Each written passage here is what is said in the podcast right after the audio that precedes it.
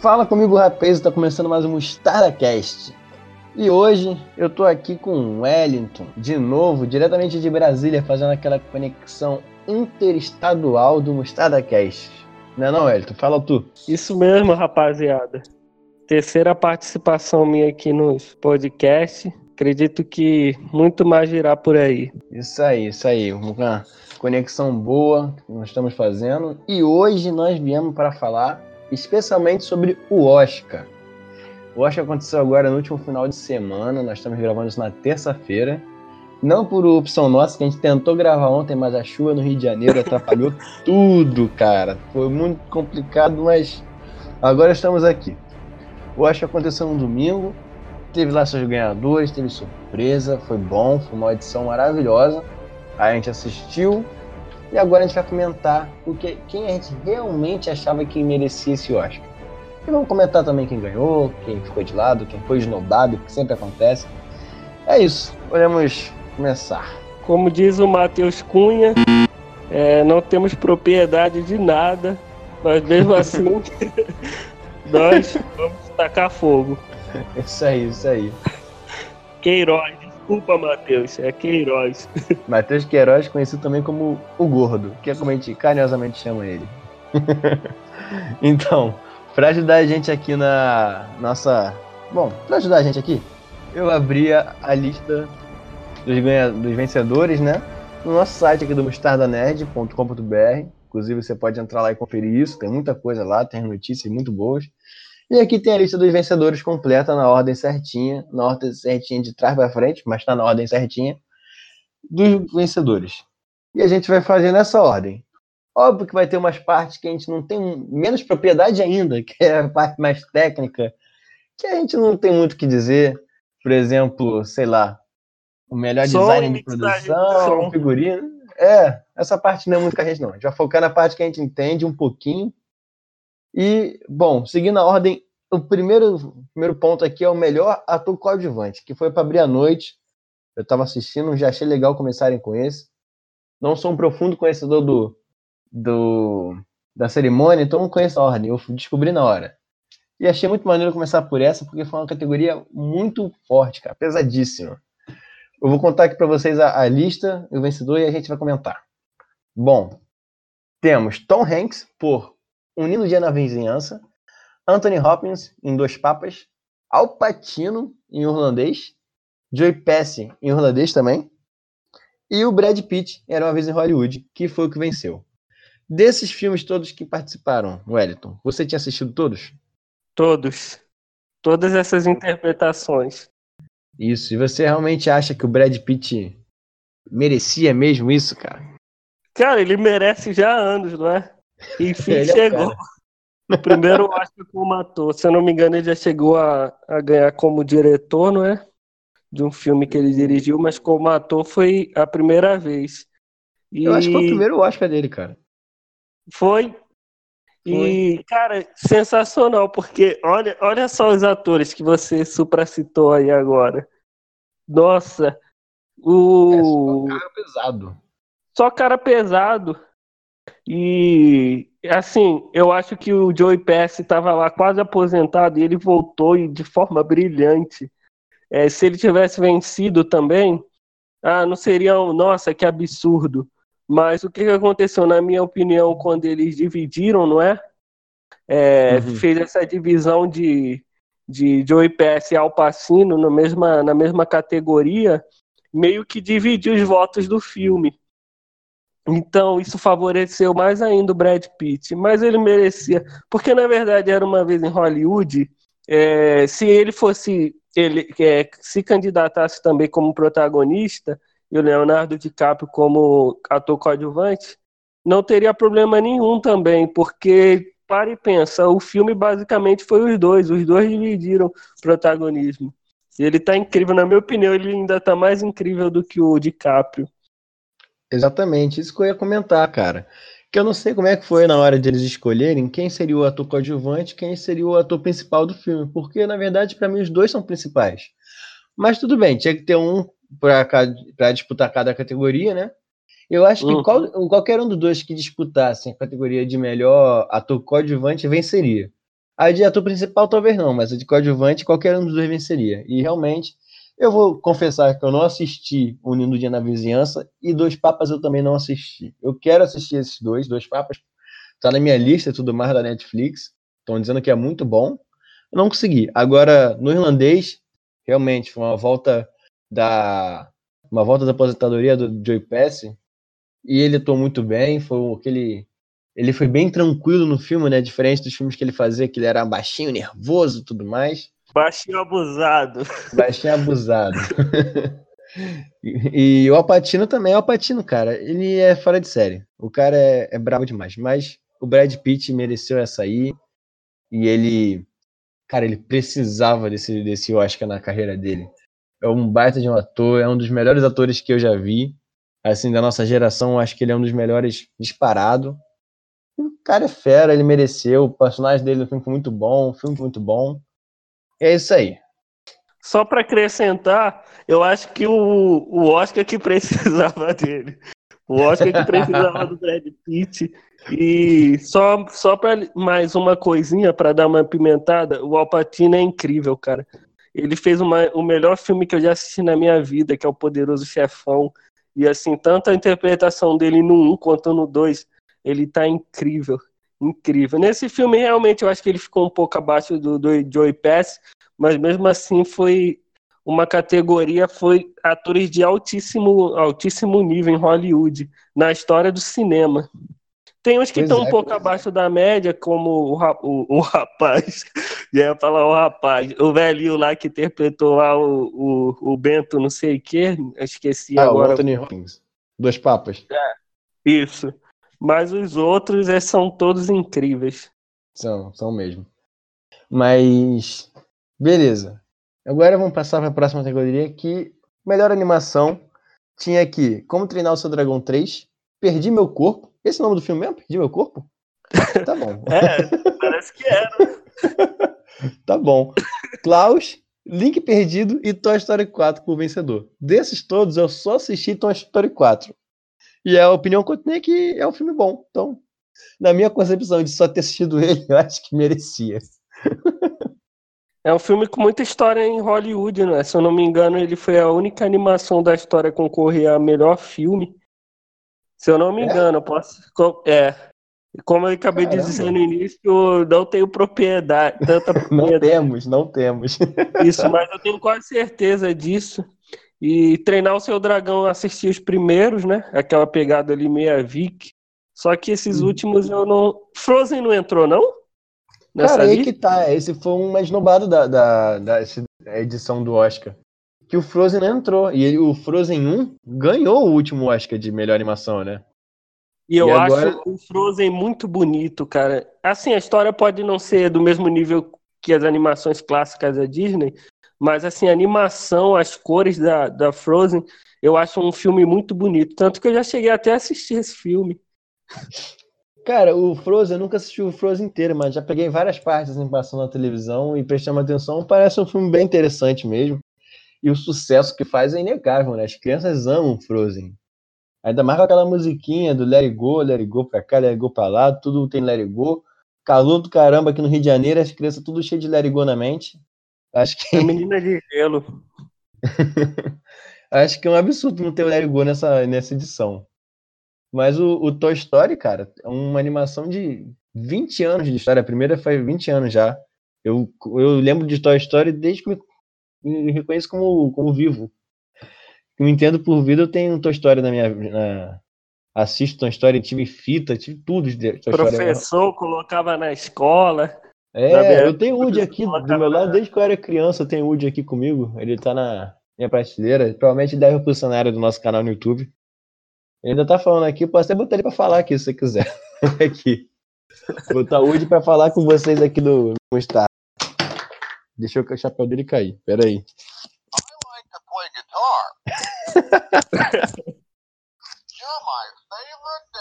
Isso aí, o Woody fazendo participação especial dele aqui. Ele falou para visitar lá o site do Mostarda Nerd, que também tem várias críticas é, sobre esses filmes do Oscar 1917, Era Uma Vez em Hollywood. Então Isso ele acabou mesmo. de falar aí, pessoal, visite lá o mostardanerd.com.br e leia minhas críticas. Isso aí, as críticas dele toda lá. Tem a minha também, que é do Coringa, que também faz parte do, do, do Oscar aqui. E é As isso. Panteras tá lindo, As críticas. lá. Tá cheio de crítica boa lá pra você ver. Tem do irlandês também, né? Isso, tem do irlandês. Beleza. Bom, como treinar o seu dragão 3, eu não, eu não vi, eu vi os outros dois também, como você falou. Você viu, eu também vi. É uma, uma animação legal da Dream, Dream World, né? Dream, como é que é? Acho que é Dream World que fala. Eu posso fazer um comentário aqui que, é claro, ele não ia concorrer porque ele não foi ao cinema, né? Mas assim, a melhor animação que eu assisti esse ano, ela tá na Netflix, ela se chama O Príncipe Dragão. Uma boa Pô, indicação, cara. um anime bem bonito. Não sei se você já chegou a assistir. Não, não é assim, é um anime? É uma animação. Ah, ah, acho que não tem essa não, porque os filmes da Netflix concorreram. Não, não. Mas o que que aconteceu? Eles têm que ser lançados no cinema, entendeu? Nem que seja por um Ah. dia. Aí eles chamam os, os especialistas, o pessoal de cinema, cineastas, e fazem uma sessão fechada. Senão ele não pode concorrer ao Oscar. Ah, sim. Bom, então acho que desse, gente. Eu não assisti os outros dois. Klaus também, tem até uma notícia lá no site, eu acho que um, os nossos integrantes assistiu, o Klaus gostou. Link Perdido tinha ganhado o Globo de Ouro e, e dessa vez ele perdeu o espaço pro Toy Story, né? Mas, Uhum. bom, é isso aí. Foi a lista dos indicados, vencedor foi Toy Story. E tudo em casa, Toy Story é muito bom, eles merecem mesmo. E sempre que tem Toy Story é bom, gosto de todos. Inclusive aquele, aqueles que passavam depois do filme, que era só o Buzz Lightyear cortando as, as graminhas lá, os galhos de árvore, e apareceu o bichinho do vida de inseto. Até isso eu gosto. Toy Story pra mim é tudo. Até o jogo, tudo muito bom. Woody, eu sei qual é o seu problema. É sério? Você é igual a mim. Lixo! Agora, melhor curta-metragem em animação. Tinha aqui o Hey Love, que venceu, que foi o, o- um curta sobre a garota com cabelo afro, né? Eu não sei como é que Isso. pode. Eu não sei que pronuncia isso aqui, não, cara. De cera, Dalgler, filha, não sei, mas tem aqui. Eu não conheço esse, não assisti. Kit Bull, que é meio que um pitbull misturado com Hello Kitty. Memorable e Sister. Desses todos eu não vi nenhum. Você viu algum, Elton? Cara, na a última vez que eu assisti um curta é dentro do avião. Quando você viaja, aí, vai mudando ali, aparece aquelas opções de curta-metragem. Mas Sim. é um erro nosso, não é? Porque muitas das vezes são bons curta-metragem, um espaço de tempo curto você consegue assistir e pegar uma mensagem boa. Depois eu Sim, vou pegar essa lista aí que tá no site do Mostarda e vou correr atrás. Ainda há Boa. tempo, não é? Claro, os filmes ficam pra história toda. Cinema é história. Você pode assistir quando quiser. Então, quem ganhou, parabéns pro- pelo que, por É, quem lá. ganhou. É, eu não. Eu, eu falei, eu não assisti, mas parece uma história muito legal sobre a garota, uma coisa bem, bem. Não é recente, né? Mas uma coisa bem atual falar disso, sobre o cabelo afro e toda essa parte. Acho bem legal. Parabéns a eles. Harry Love, vencedor de melhor curta-metragem em animação.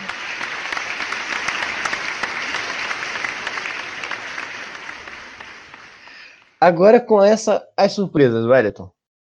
Roteiro original. A gente tinha aqui o Ryan Johnson como com Entre Facas e Segredos.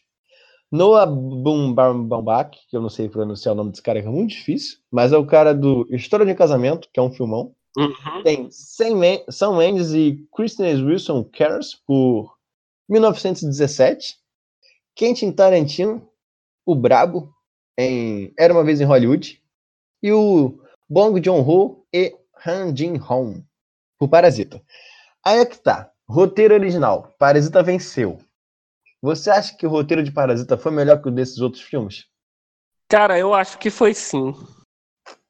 Eu acho É? que foi. Por muito tempo eu achava que Era uma vez em Hollywood venceria nessa categoria de melhor roteiro original. O irlandês não concorreu, não?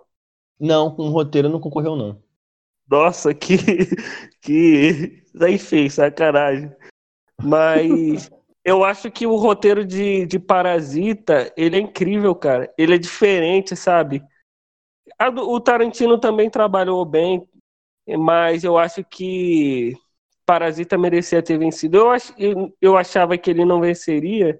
Eu achei que ele não venceria pelo simples fato de ser filme estrangeiro e que Hollywood homenagearia o Martin Scorsese.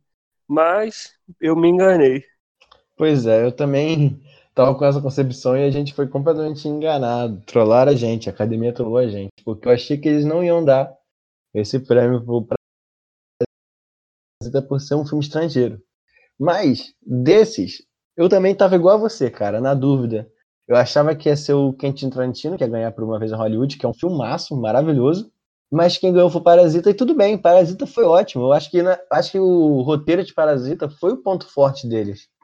Se tinha algum prêmio que eles mereciam mesmo ganhar, além do melhor filme estrangeiro, óbvio, né? Que se tá concorrendo a melhor filme, tem que ser melhor filme estrangeiro também. Não é possível também. Né? Porra, aí não dá. Mas eu acho Tem que ser o primeiro prêmio da noite. Falar, pode subir aqui, você já sabe quem é.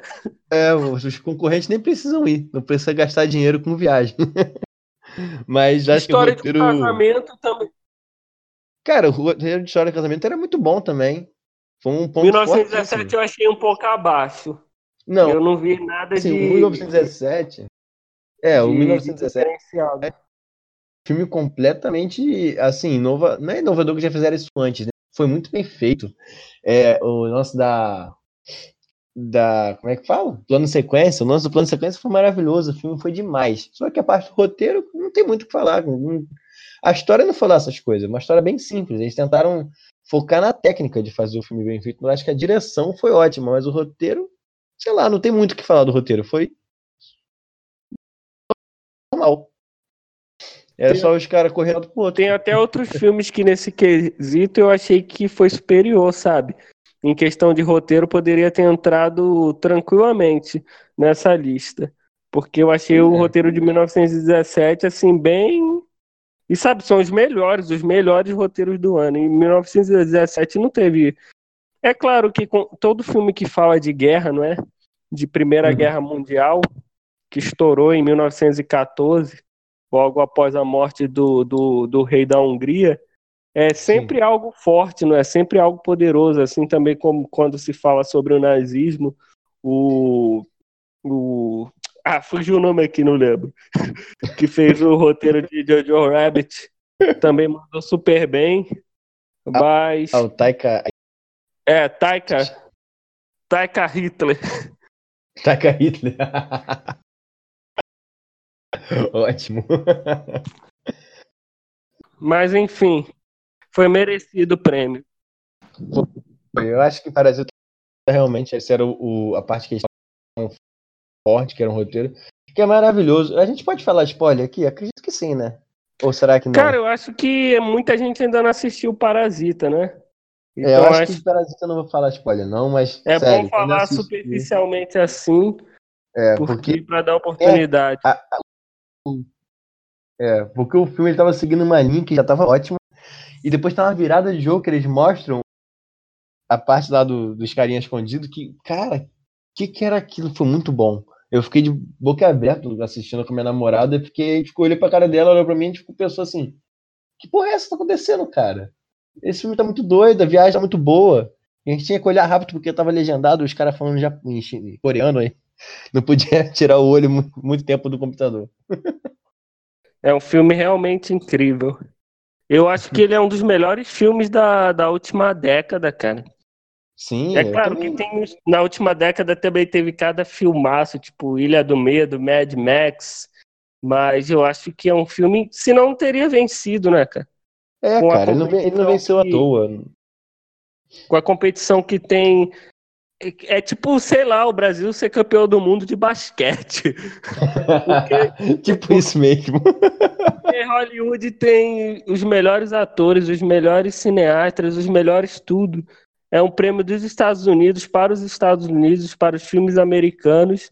É Hollywood, sabe? Hollywood é o centro do, do, do entretenimento, do cinema. E você premiar um filme de, de outro lugar do mundo, seja qual lugar for, é, é muito forte, cara. É muita coisa. Inclusive que a, a Coreia do Sul não tinha nenhum Oscar, cara. Ele foi o primeiro Oscar deles.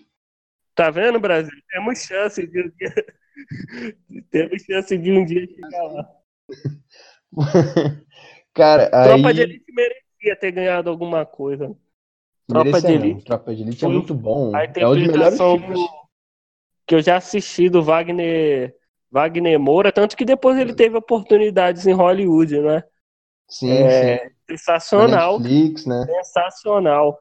Se fosse talvez nessa época, é, teria alguma chance de concorrer, ganhar pelo menos. Esse, esse ano não, né? Esse ano não ganharia, de qualquer forma. Esse ano tá Mas muito corrido. daqui pra frente de pelo menos melhor filme estrangeiro. Eu Ah, acho que claro, nem é- concorreu, eu não lembro. Eu acho que nem chegou a concorrer na época. Não, acho que o brasileiro que concorreu foi Cidade de Deus, que também é outro, outro filmaço. Mas Cidade agora com, concorreu. é, agora com esse- o Parasita ganhando, cara, eu acho que abre portas. A Hollywood meio que dá uma desconstruída, né? Porque o, o- a cerimônia do Oscar está numa desconstrução muito forte. Até que você tivesse, você viu a cerimônia esse ano, aí tinha a galera lá fazendo uma piada, teve um show de stand-up antes do Chris Rock com, com outro senhorzinho que eu esqueci o nome dele, que é muito engraçado também, do que fazia aquele 12 é demais. E, e o, o texto do, do Chris Rock foi todo falando sobre, pô, cadê os negros no, no, no Oscar? Aí também teve as meninas lá do. As mulheres, as, as, as heroínas falando que não tinham mulheres no Oscar.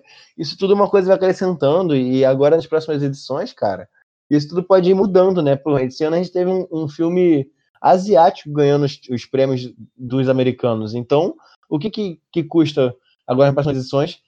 Óbvio que se tiver um bom trabalho também, né? Não vão dar um, um- um prêmio só porque os caras estão representando. Tem que ser um, um bom filme. Mas para ganhar um, um, um ator negro, um roteirista negro, ou uma mulher, uma diretora mulher, isso tudo vai acrescentando, eles abrem portas. Então um estrangeiro pode chegar lá e ganhar. O Brasil fazendo um filme ótimo, como fez o, o Cidade de Deus e o, o Tropa de Elite, pode ganhar alguma coisa assim. Acho que, que esse- o Parasita ele fez um marco tão grande por causa disso. A, a porta que ele está abrindo para outros, outros filmes. Entendeu? Exatamente. Bom, e agora a gente passando de roteiro original, aí a gente vai pro roteiro adaptado, que também estava bem concorrido.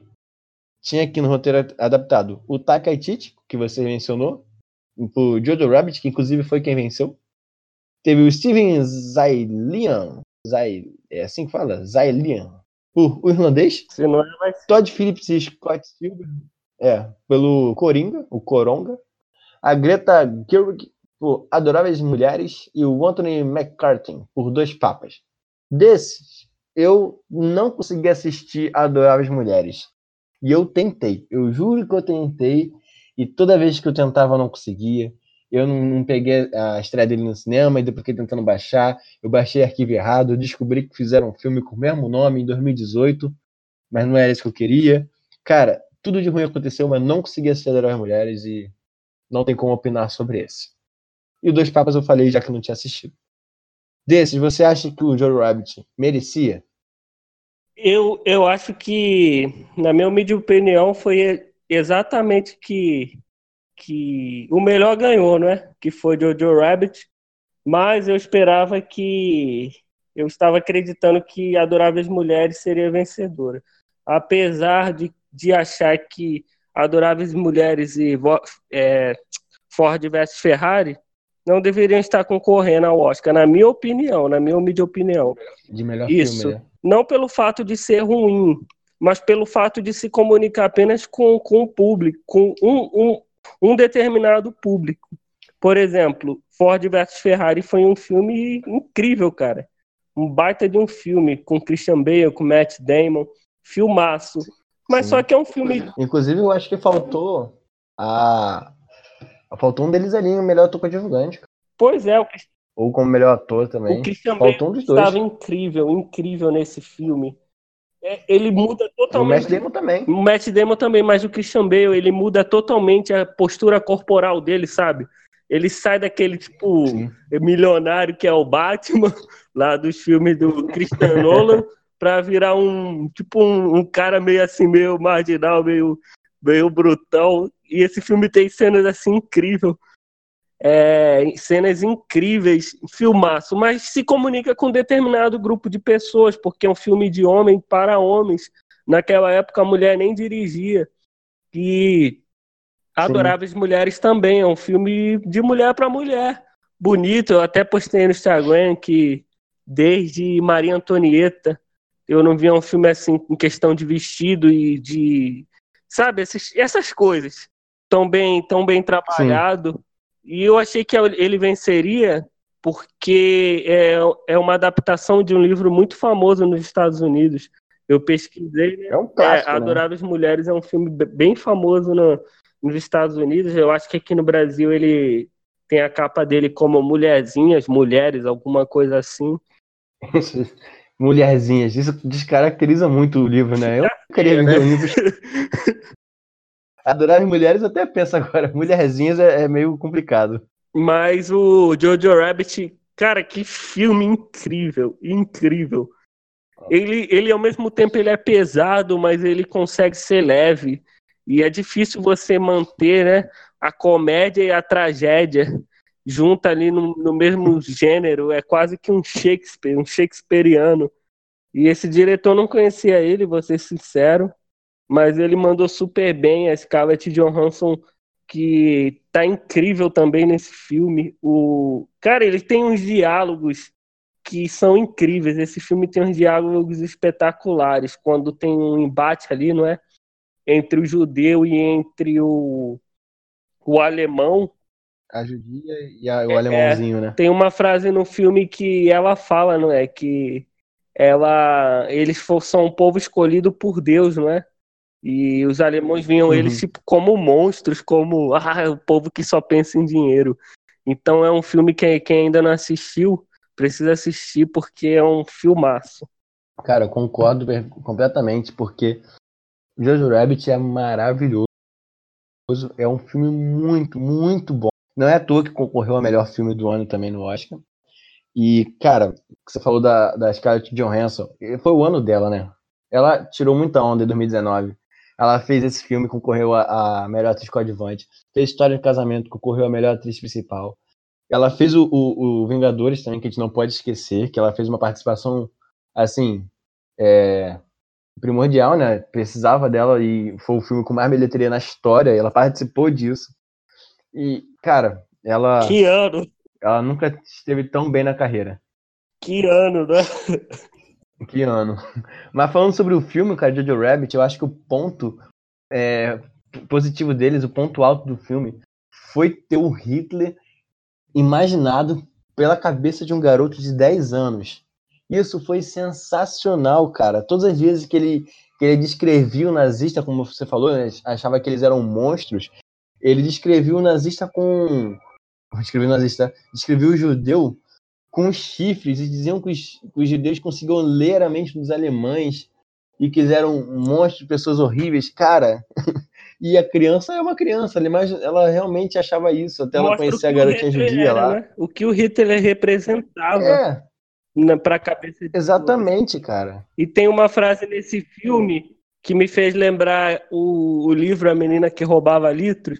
Litros, livros. Litros? Pode ser. A inimiga da SEDAI. Pode ser também. Que tinha um corredor. Cara, eu não vou lembrar o nome do, do corredor, cara, desse atleta, que ele é citado também na menina que roubava livros. E ele ganhou, não é? Uma medalha de ouro na, nas Olimpíadas de, da Alemanha em 1939 e o Hitler se recusou de descer para poder elogiá-lo, para entregar a medalha. E ele é citado nesse, nesse livro. Ah, e agora? Será que essa menina vai ser a nova? Aí citou o nome do, desse corredor, que não me vem aqui à cabeça, mas só mais uma referência de filme ah, que se apegou a vários fatos históricos e foi um filmaço. Foi, foi um filmaço mesmo. E teve esse lance de ser o... É uma coisa que tá acontecendo bastante agora, né? eu amo isso, que eles tratam de assunto pesado de uma forma leve, então é acessível para todo mundo. É mais ou menos o que a série Sex Education faz, que ela pega assuntos muito importantes sobre a juventude, né? Sobre a iniciação do jovem ao, ao sexo e tudo mais, mas eles botam na comédia e faz tudo ficar muito leve. Eu amo quando, quando Hollywood faz isso, quando tem isso no cinema, nas séries, até nos livros e tudo mais Porque é um jeito de você introduzir as coisas importantes que todo mundo precisa saber a um público que não necessariamente estaria procurando. Porque o cara para assistir Jojo Rabbit, ele não tem que estar interessado em aprender sobre o nazismo, sobre a história e tudo mais. É só um filme leve para você se divertir. E você assiste numa boa no domingo, foi o que eu fiz. Eu peguei, botei na televisão, assisti com a minha namorada, a gente morreu de rir. Ficamos emocionadíssimos com o filme, tem um final bom. É um filme muito maravilhoso, com atuação ótima e uma história genial. E eu acho que tudo foi muito importante. Eu acho que ele realmente mereceu bastante esse, esse, essa, essa estatueta do Oscar e o Taika Waititi, ele participou do filme também, ele era o Hitler, também não conhecia, mas tirou onda, foi muito bom. Who's Hitler? Do you even speak German? Hitler. That's not a Heil. This is a Heil. Heil. Heil Hitler. Heil Hitler. Heil Hitler. Heil Hitler. Heil Hitler. Heil Hitler. Ooh, that's it. You got it. Heil Hitler. Have a great day. Heil Hitler. You're gonna be the best. Heil Hitler. You can do it. Heil Hitler. Heil Hitler. Heil Hitler. Heil Hitler. Heil Hitler. Heil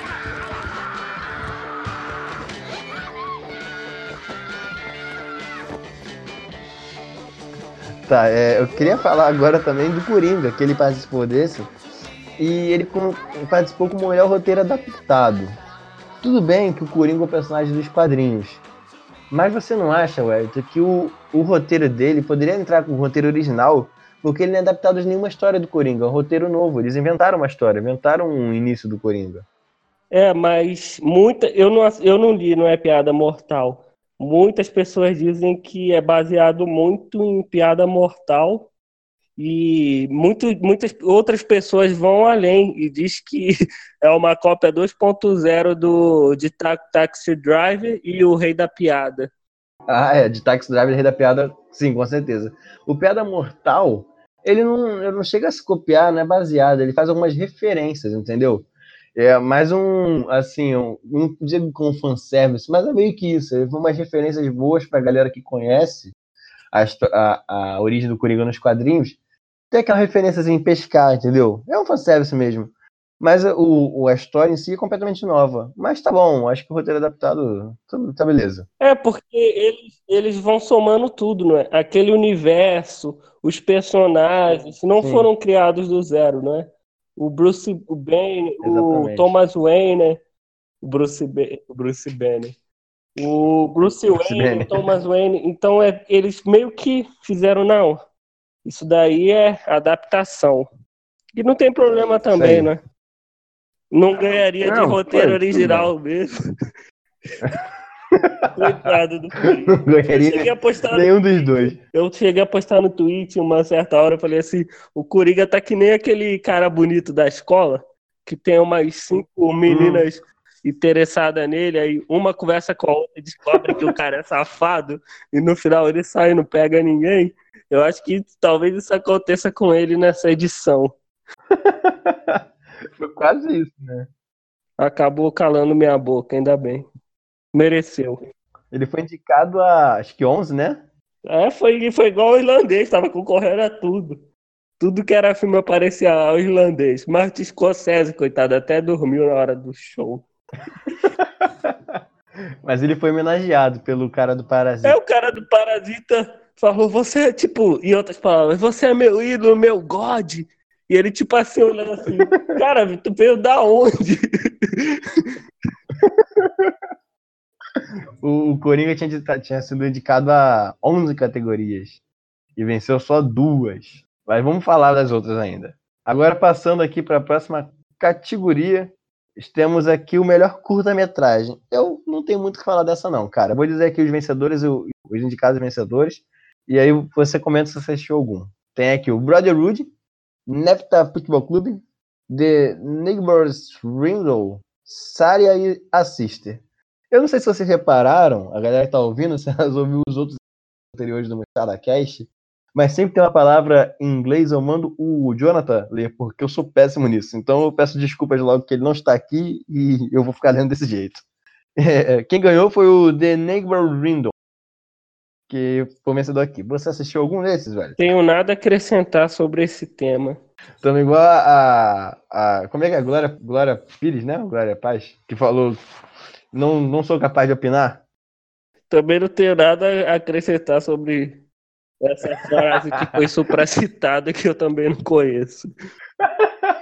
Foi do, do último, acho que não do último, mas foi de uns né, que teve na Globo ao vivo e ela ficou dizendo esse tipo de comentário. Mas bora, bora passar aqui. Melhor design de produção. Tem aqui o Bob Shaw Regina Graves por Irlandês. A Vincent e Nora Sapikova. Caraca, que nome doido. Por Jojo Rabbit. Dennis Gessens e Lee Solas por 1917. Barbara Ling e Nancy Reid por Era Uma Vez em Hollywood, que foi o vencedor. E Lee Ha-jun e Cho... Cho Hu, o nome dela é esse. Show! O Parasita. e quem ganhou foi o Era Uma Vez em Hollywood, que foi a Barbara Ling. Melhor design de produção, vou te falar que eu nem sei direito que eles avaliam nessa categoria. É vestimenta. A- Normalmente filme de época se sai bem nessa nesse requisito. E era uma vez Mas- estava todo mundo bem caracterizado com os anos 60. Final dos anos 60, É, é, nossa, 1960. eles construíram uma Los Angeles ali bem interessante. Mas é isso. O meu comentário é. o cenário, é em isso. to- o cenário todo, os carros, Sim, sim. e estava bem bonito mesmo. Tarantino mandou, tanto que a mulher ganhou o prêmio, acho que foi uma mulher que foi lá buscar o prêmio e falou: "Ah, Tarantino, você é um gorde, não sei o quê". E É, tá olhando aí. assim, meio, ah, eu aí. quero pra estar em cima da cabeça dele. Aí, Bom, é... e aí a gente segue para melhor figurino. Essa aqui eu acho que tinha uma favorita que era meio óbvio que ia ganhar, não tinha como ser diferente. Mas quem. Ah, eu não vou dizer o nome das pessoas, não. Quem concorreu foi o Irlandês, Jojo Rabbit, Coringa, Era uma vez em Hollywood e Adoráveis Mulheres. E quem ganhou foi Adoráveis Mulheres. A responsável por isso foi a Jacqueline Duran, que não faz parte da, daquela banda Duran Duran, mas está aqui. E ela recebeu o prêmio, eu acho que, cara, o melhor figurino tinha que ser de Adoráveis Mulheres, que era um filme que se importava muito com isso, né? Que é um filme de época, com aqueles vestidos bonitos das meninas, e tinha que ser, não tinha como ser outro, outro filme. todos eram de é- todos eram de época, né? Mas a época mais antiga ganhou. É. É, cara, Verdade. com É, na verdade, não. Coringa não era de época, né? O cara bota uma roupa ali, o filme só tinha mulher. Até, até as atrizes estavam preocupadas com, com figurino. Agora o homem não, pegou aqueles velhos lá do irlandês lá, bota um terno aí, bota um terno aí. Aí o Robert De Niro já gordo, já meio apertado. Aí falou, não, bora, bora que bora.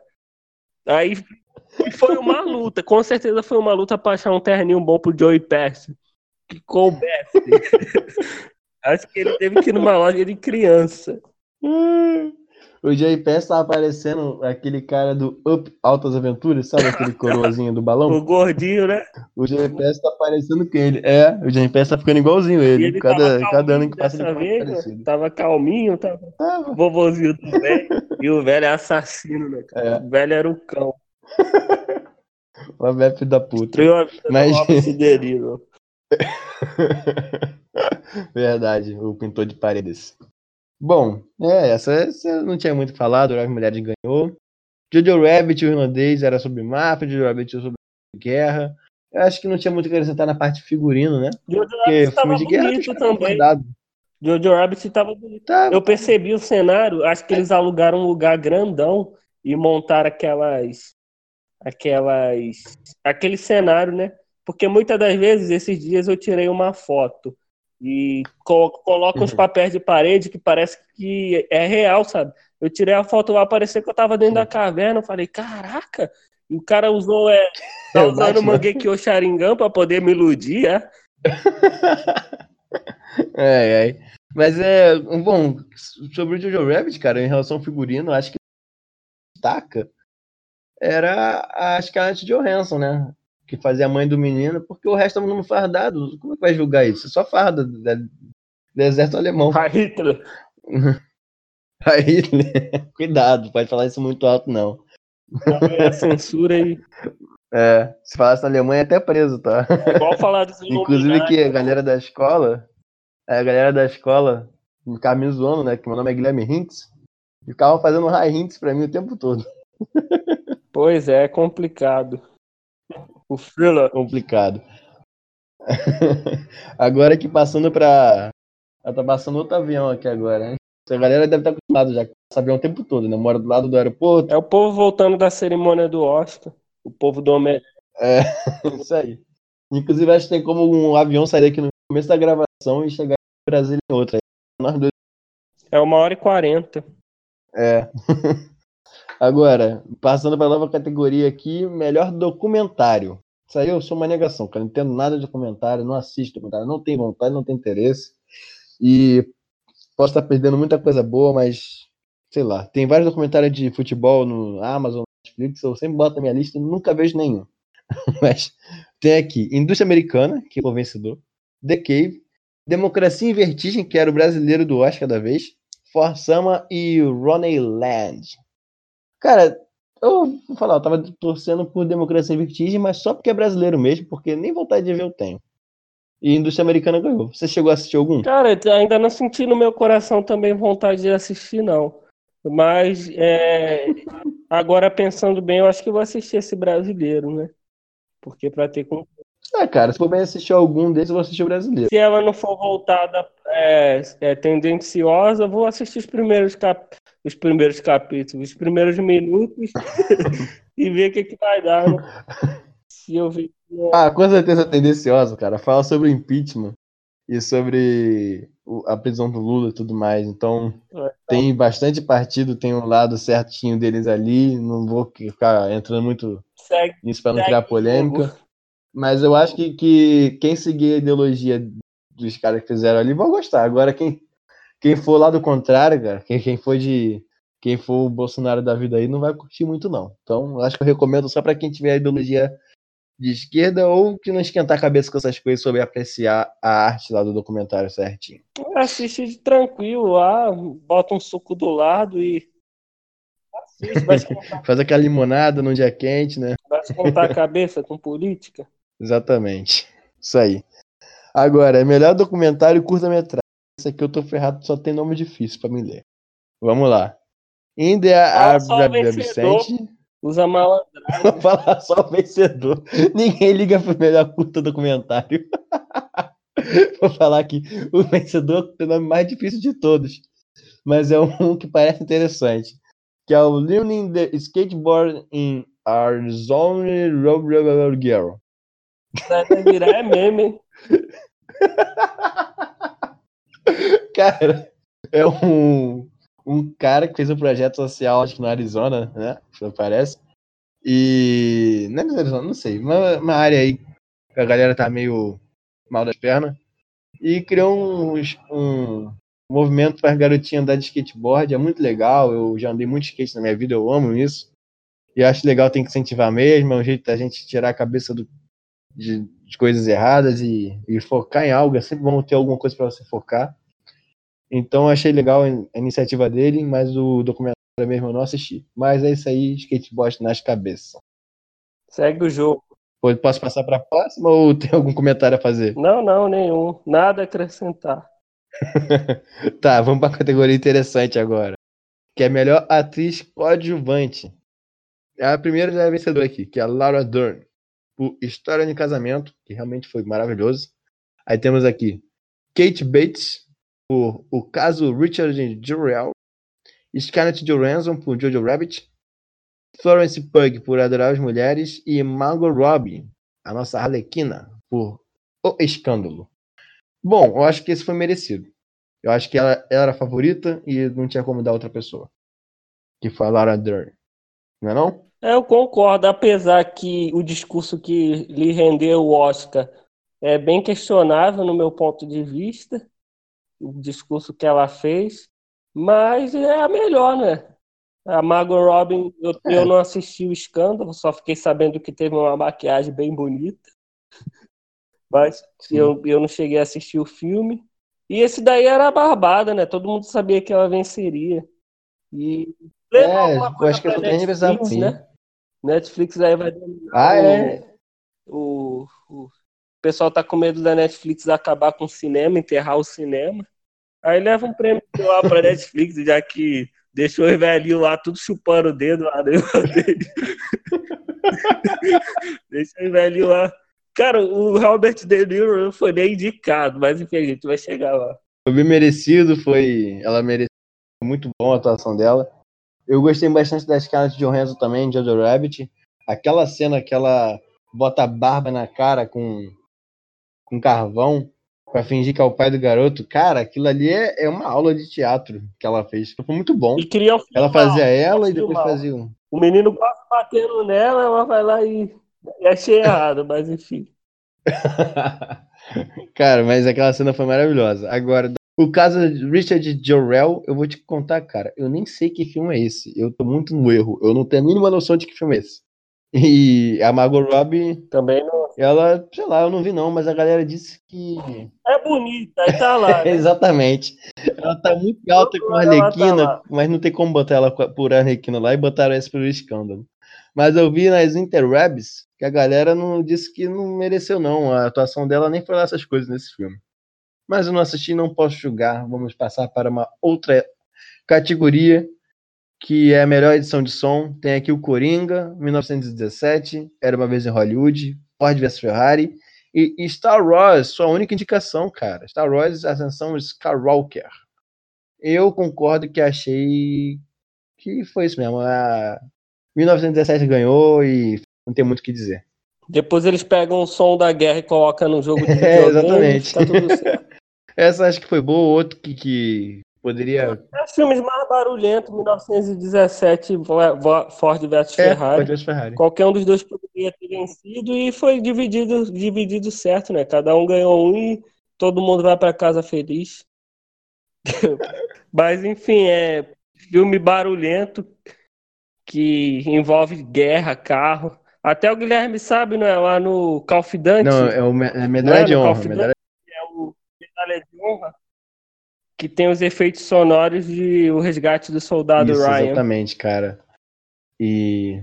É, eles, cara, é, é bom, eu não tenho o que fazer. É difícil pra captar essa parte dos, dos filmes de guerra, então tem que usar mesmo.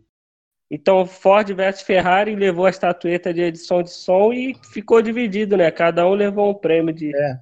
nessa questão sonora. Isso aí. Que nós não somos especialistas muito. Não somos especialistas, na verdade, em nada, né? A gente só tá aqui batendo É especialista em um falar papo besteira. formal e vamos crescer. pois é, mas é o papo do público, né? Eu acho que 0,03% é especialista em cinema. Exatamente, é isso. Muitas das vezes nem os especialistas são É, a gente tá aqui com o Mas povão, enfim. representando o povão, que é a sua fã mesmo, só assiste. Então é isso aí. Melhor edição de som para 1900 para Ford vs Ferrari e mixagem de som para 1917, acho que mereceu isso aí, tá certo. E é isso. Melhor fotografia. Quem concorreu foi o Irlandês, Coringa, O Farol, Era uma vez em Hollywood e 1917. Essa eu não assisti, mas eu achei que o Farol venceria. Era a minha aposta. E quem venceu foi em 1917, Exatamente. né? Foi merecido também, foi uma, uma boa fotografia, tudo certinho, guerra. Um filme que tecnicamente é impecável, né? impecável. Mas eu achei que seria o Farol porque é uma estética diferente, mas mas eu não vou poder julgar muito porque eu não assisti. Mas se você olhar para 1917, aquelas fotografias do, do céu sempre cinzento, cara, é muito Sim, é. bonito, muito É bonito. bem legal, Merecido. merecido. Então, passando para a próxima categoria aqui, melhor montagem. Quem ganhou foi Ford vs Ferrari. Correu com o Irlandês, Jojo Rabbit, Coringa e Parasita. Cara, é bem uma. Eles, ganha- eles concorreram tudo igual, né? Tem poucas variedades de, de filme nas, nas categorias aqui. Mas vs Ferrari ganhou melhor montagem e, sei lá, eu não sou muito pra jogar essa parte, não nem entendo direito. Melhor montagem, tá beleza. É, é quando o diretor pega todas as cenas, né? Uhum. E consegue montar ela no, nos determinados tempos corretos. Isso aí. Porque você já assistiu aqueles filmes de. Até séries mesmo, que toda hora tá cortando, Uhum. passa a cena, corta, corta, corta, corta.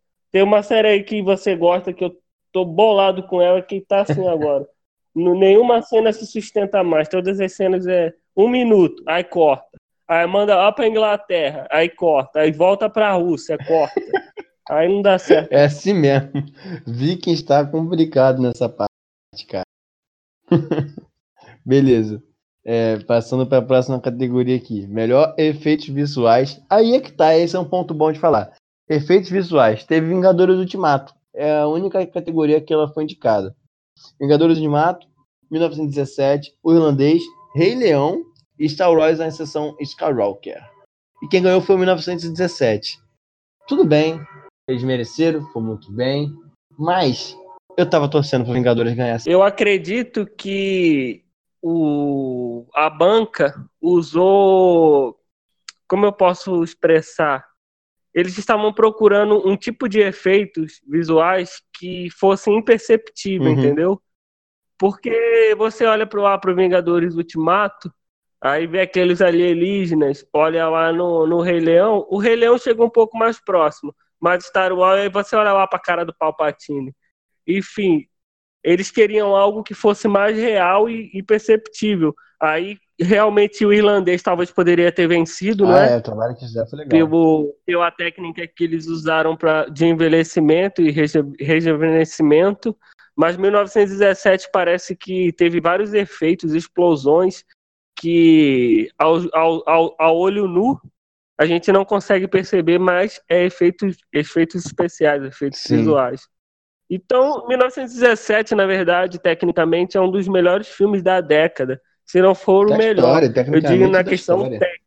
É, na questão técnica. É, mas a gente também está falando muito do momento, né? Talvez seja da história, mas muitas pessoas, muitos diretores conseguiram fazer filmes excepcionais com poucos recursos. Um exemplo disso é o, o Francis Coppola, que fez Apocalipse Now, naquela loucura, e sem muitos recursos, né? E tecnicamente o, o filme também foi perfeito Sim.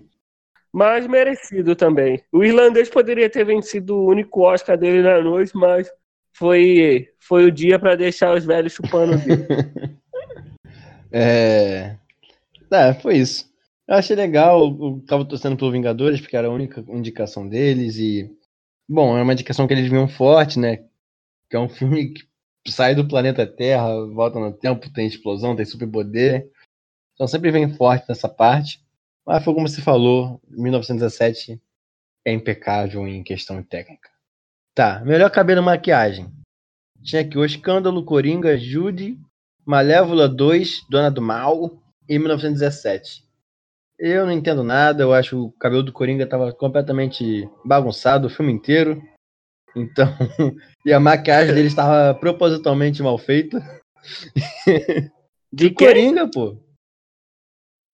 Ah, assim, mas é, os filmes tiveram maquiagens bem bonitas, cara. É, Malévola, é, Angelina Jolie também tá perfeita. Em 1917, você pode perceber que, que em cada cena que o soldado começa a perder a vida, né? Eu até escrevi isso no Uhum. site. É, o rosto dele começa a, a Isso, esbranquecer. E Isso tudo, é, isso tudo é trabalho de maquiagem. Coringa também, a maquiagem. É uma coisa importante quando a maquiagem ela fala, Sim. não é? Malévola, ela fez a maquiagem lá, mas era um recurso. Era um. Era obrigado a fazer, Sim. né? Era um recurso. Já, já, já em Coringa e esses outros filmes, a maquiagem ela fala. E o escândalo eu não tive oportunidade de, de assistir ainda É, não. exatamente. Também não vi, então não dar pra jogar nessa parte. Mas concordo com tudo que o senhor falou. Que aí não tem muito o que comentar. Agora, essa categoria aqui, pô, podia até pular. Que é melhor filme estrangeiro. Eu vou até falar quem é que tava concorrendo. Eu vou até é. falar só pra poder. Os caras não, não tá aqui à toa. Corpus Christi, Dá os créditos. Corpus Christi da Polônia, Honeyland co- pela Macedônia do Norte, Os, Os Miseráveis da França e Dor e Glória da Espanha. Cara, se o filme tá concorrendo a melhor filme em geral e tá concorrendo a melhor filme estrangeiro, os caras que foram para melhor filme estrangeiro podiam até ficar em casa poupando dinheiro da passagem, porque é óbvio que eles não iam ganhar. Mas é isso aí. Eu nem assisti o resto também, só assisti Parasita. Foram comer o banquete do final do Oscar. Ah, né? é. Foram lá beber um pouquinho com o Bang John Ho. Ele falou que ia ficar bebendo até o dia seguinte, então bebe com ele junto. Se você não pode vencer ele, comemore junto. Bateu um selfie É isso aí. com o Martin Scorsese. e vida que Isso segue. aí. Agora, melhor trilha sonora. Coringa, Adorar as Mulheres, História de Casamento, 1917 e Star Wars. Eu achava que Star Wars ia ganhar nessa, porque apesar de eu não assistir Star Wars, não entender necas do, do universo, como eu já comentei com os outros episódios, eu sempre achei as músicas muito legais. Então eu achava que eles iam ganhar essa, mas não ganhou. Quem ganhou foi o Coringa e beleza. Show. É porque, na verdade, Star Wars chegou naquela questão que é o mais, é o, o mais do mesmo, não é? É, é o que a gente comentou no, no último episódio, né? Franquias passaram do limite. É, essa questão de trilha sonora muitas das vezes é, são sons muito parecidos com a- as antigas. Além que o rapaz que cuida da trilha sonora de Star Wars já ganhou vários prêmios já. Já, pô. Mas deixa o Coringuinha ganhar alguma coisa, né? Deixa, foi. E ele ganhou por trilha sonora original, não é? Porque também tem alguns, algumas canções que são cantadas do Frank Sinatra, Sim. tanto em Coringa quanto em irlandês, que são, nossa, até de arrepiar. Sim, verdade. Verdade. Agora, passando pra próxima, a melhor canção original, essa tava difícil alguém tirar dele, que foi o Rocket Man, que ganhou com a canção I'm Gonna Love Me Again, que é o filme sobre o. Qual é o nome dele? Esqueci o nome dele. Elton John. O Elton John. Isso. É um filme do Elton John, e cara, se tem o Elton John fazendo a música pro filme do Elton John, como é que o Elton John vai perder? Não dá, é o Elton John. Ia dar o prêmio de qualquer jeito, né? É. Ano passado eles deram o prêmio para aquele rapaz lá que, que fez Mr. Robert lá na, na Amazon. O Remy. Por ele ter sido. Ele ter se, se interpretado o, o Fred Mercury. Sim. E ele foi horrível no filme. Acho que foi assim, Fred Mercury, eu queria tanto te dar esse Oscar, mas só que não tem como. então vamos dar para esse rapazinho aqui que representou você. que tentou representar você. É, mas é isso. Só pra não, não deixar passar direto, eu não vou ler o nome da música, não. Vou só ler- falar que tá correndo. Que era Toy Story 4, Breaking Trout, esse negócio aí. Frozen 2 e Ariat. Eu não assisti esse Ariat, não, nem conheço, e nem esse Breaking Nossa, Trout. superou Frozen. Superou Frozen canção, cara. Inclusive que teve uma apresentação maneira da Frozen que fiquei bolado. Botaram as dubladoras de Frozen de todos os países, até dos países que, que ninguém entende nada daquela língua maluca, pra cantar um pedacinho da música de Frozen. E não botou a brasileira pra cantar Frozen. Faltou a dubladora brasileira. Ela tinha que estar lá Faltou a do representando. Brasil, né? É, deixaram a gente de lado. Aqui a criancinha ama Frozen. E não botaram a Frozen pra gente. É sacanagem isso. Vou ter que cancelar a Frozen agora porque não deram moral para o Brasil. Trágico. Trágico. Agora começa a parte boa. Chegando na reta final, escutou a gente até agora falando sobre várias categorias. Vamos falar das partes importantes do Oscar. Melhor direção. Tem aqui já o vencedor, que é o Bong Joon-ho, por Parasita. Mas ele concorreu com Martin Scorsese, que é por irlandês. Todd Phillips pelo Coringa. Sam Mendes por 1917. E Quentin Tarantino por Era Uma Vez em Hollywood. Cara, que categoria pesada, não é não? Só nome incrível. Pesadíssima. E eu acreditava, tanto que eu cheguei até a escrever sobre isso, que 1917 era o favorito, né? Era, com certeza. Para ganhar de, de melhor direção. E depois que ele perdeu esse prêmio, eu olhei e falei assim: não, peraí, tem alguma coisa estranha acontecendo. Cara, nem o. Porque o Parasita não O Parasita não ganhou apenas melhor filme, ele ganhou todos os principais prêmios. Sim, É claro, não ganhou de melhor ator, porque ele não, não colocou os rapazinhos lá dispu- disputando. Mas os outros. Aí quando ganhou, de, de- aí eu falei, não, tem alguma coisa estranha acontecendo. Porque o irlandês não ganhou nada até agora. Então ele não vai bater o melhor filme. Era uma vez em Hollywood também tá meio barro e meio tijolo. Também não vai chegar lá.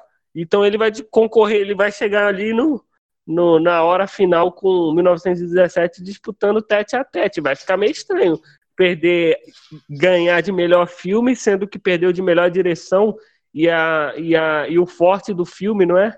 A sim. marca registrada do- de 1917 é a ótima direção do, do, do Sam Mendes, que, que nós acabamos de citar, que foi uma das melhores direções da década.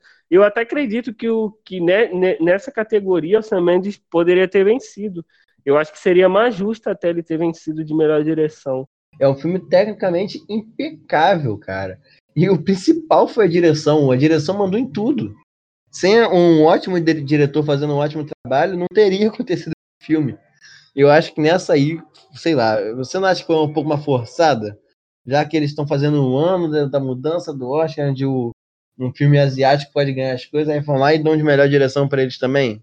Eu não acho que o Bong Joon-ho tenha tido uma melhor direção do que o Sam Mendes, não. E roteiro, tudo bem, eles mereciam e tudo mais. Agora, em direção, eu acho que essa aí foi uma, uma categoria meio. Não concordei muito, não. Eu acho que nem o Bong Joon-ho, cara. Não sei se você viu a cara dele, ele nem acreditou quando ele ganhou. Nem ele acreditou, como é que eu vou acreditar? O Tarantino também. O Tarantino também foi muito bem, né, cara? Porque o Tarantino ele flertou ali uma, com a comédia, depois ele voltou, ele foi pra parte trágica, ele fez uma homenagem, ele e, e Hollywood adora isso, né? Filmes que falam sobre Hollywood. Ah, é. E também estava muito forte. Mas eu acho que o que pesou mais em, em Parasita é que o Parasita ele, ele é um filme dúbio, sabe? Ele é um filme que ele se comunica de uma forma que ele vai para todos os gêneros. Ele parece o Fred Mercury cantando.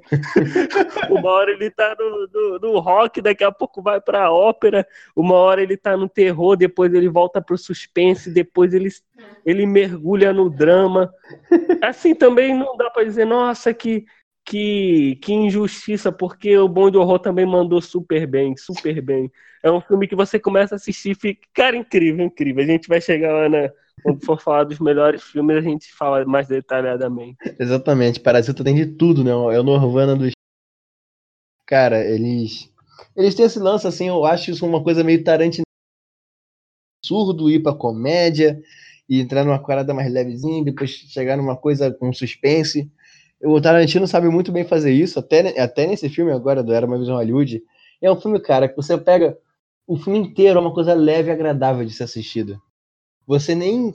Você até esquece qual era o tema do, do que tinha o Charles Manson e tudo mais. E aí do nada o filme vira aquela violência de não sei quantos minutos acontecendo ali sem parar, um catarse enorme que você fica, cara, eu fiquei rindo naquela cena.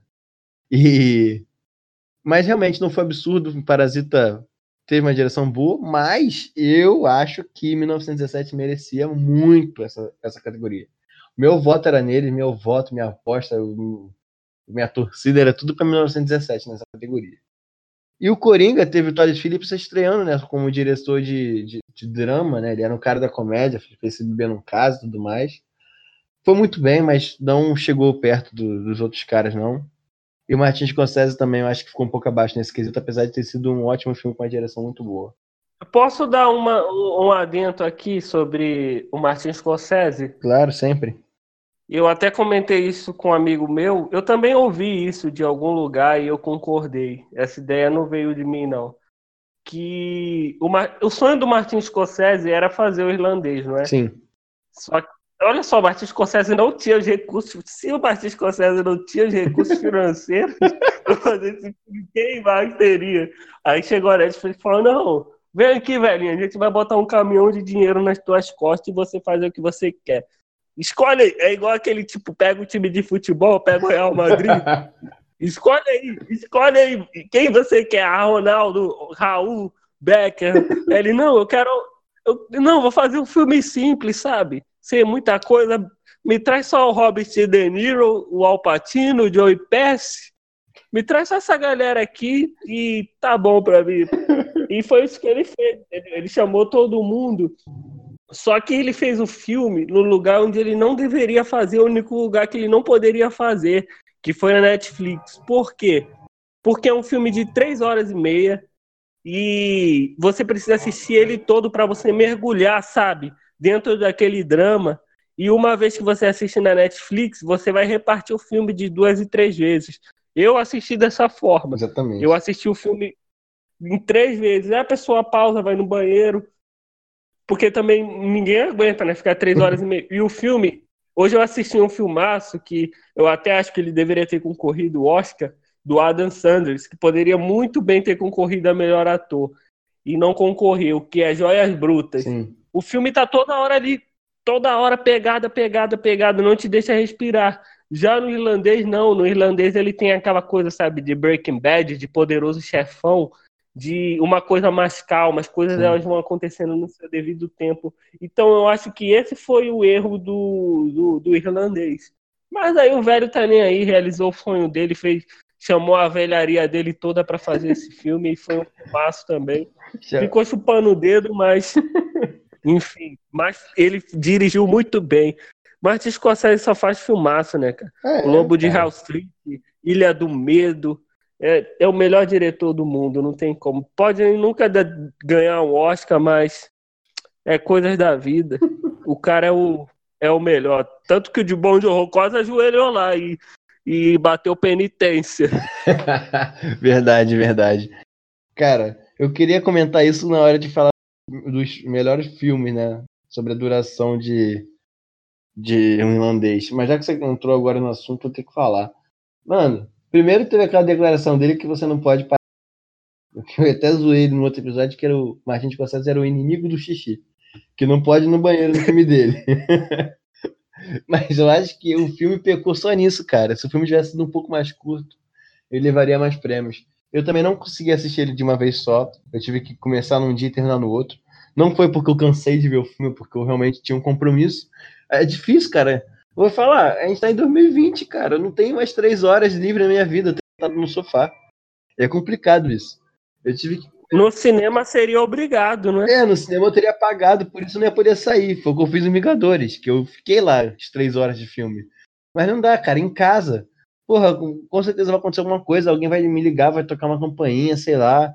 É, eu vou ter que ficar com fome, eu tenho que pedir uma comida, fazer uma comida. É muito difícil você ficar três horas e meia imóvel, sentado no sofá ou deitado na sua cama assistindo um filme, cara. Não dá, é complicado isso. Apesar que é um filmaço, né? É um O Robert filmaço De Niro não precisa nem falar.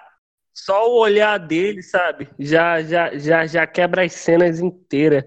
Que ator, cara. Eu tô. Mas eu acho que o Martin Scorsese ele esqueceu, cara, que não é todo mundo que tem a vida igual a dele, que é um diretor de cinema, que só tem trabalho quando tá fazendo, quando tá fazendo algum filme. Depois que faz, fica livre. E a gente não é assim, cara. Eu não tenho o mesmo tempo que ele tem pra assistir filme. Mas é, foi um ótimo filme, a direção foi boa. É, e acho que esse foi o único pecado do filme mesmo, foi a duração. Mas, beleza, beleza. Agora vamos para a próxima Filme categoria. pra velho. Vamos. Melhor ator, categoria pesada, só cara brabo, sinistro, pica grossa, pica das galáxias, sinistrão. Começamos por Antônio, Ba- Antônio Bandeiras, por Dor e Glória, Joaquin Phoenix, Coringa, Leonardo DiCaprio em Era Uma Vez em Hollywood, Adam Driver em História de Casamento e Jonathan Price por Dois Papas. Eu confesso que não assisti Dor e Glória, então essa eu vou deixar batido, mas posso falar dos outros, menos, história de, menos os dois papas, né? Acho que História de Casamento, o Adam Drive representou muito, tanto ele quanto a Scarlett Johansson deram uma aula de atuação nesse filme, cara. Foi maravilhoso. Só de falar agora eu tô lembrando aqui, tô ficando emocionado, que foi muito bom. Aquela cena que eles têm aquela discussão que ele soca a parede. Cara, deu um, aquilo mexeu comigo, deu nervoso na hora. Eu conseguia sentir a raiva que ele tava sentindo e o desprezo que ela tava sentindo por ele. Eu conseguia sentir os dois, era muito bom. O que eles passaram pra gente foi maravilhoso. Mas quem ganhou foi o Coringa, que eu acho que foi o merecidíssimo, porque o que o Joaquin Phoenix fez foi foi fantabuloso, entendeu? Foi uma coisa fora do normal, foi o ponto alto do filme. Acho que se não fosse por ele, o filme não estaria em nenhuma categoria que ele esteve. Muito do filme se dá ao Joaquin Phoenix. E, bom, sei lá. Faz seu comentário. Eu tô, eu tô lembrando aqui do, do estado de casamento, tô ficando nervoso. Fala o comentário aí você, Wed.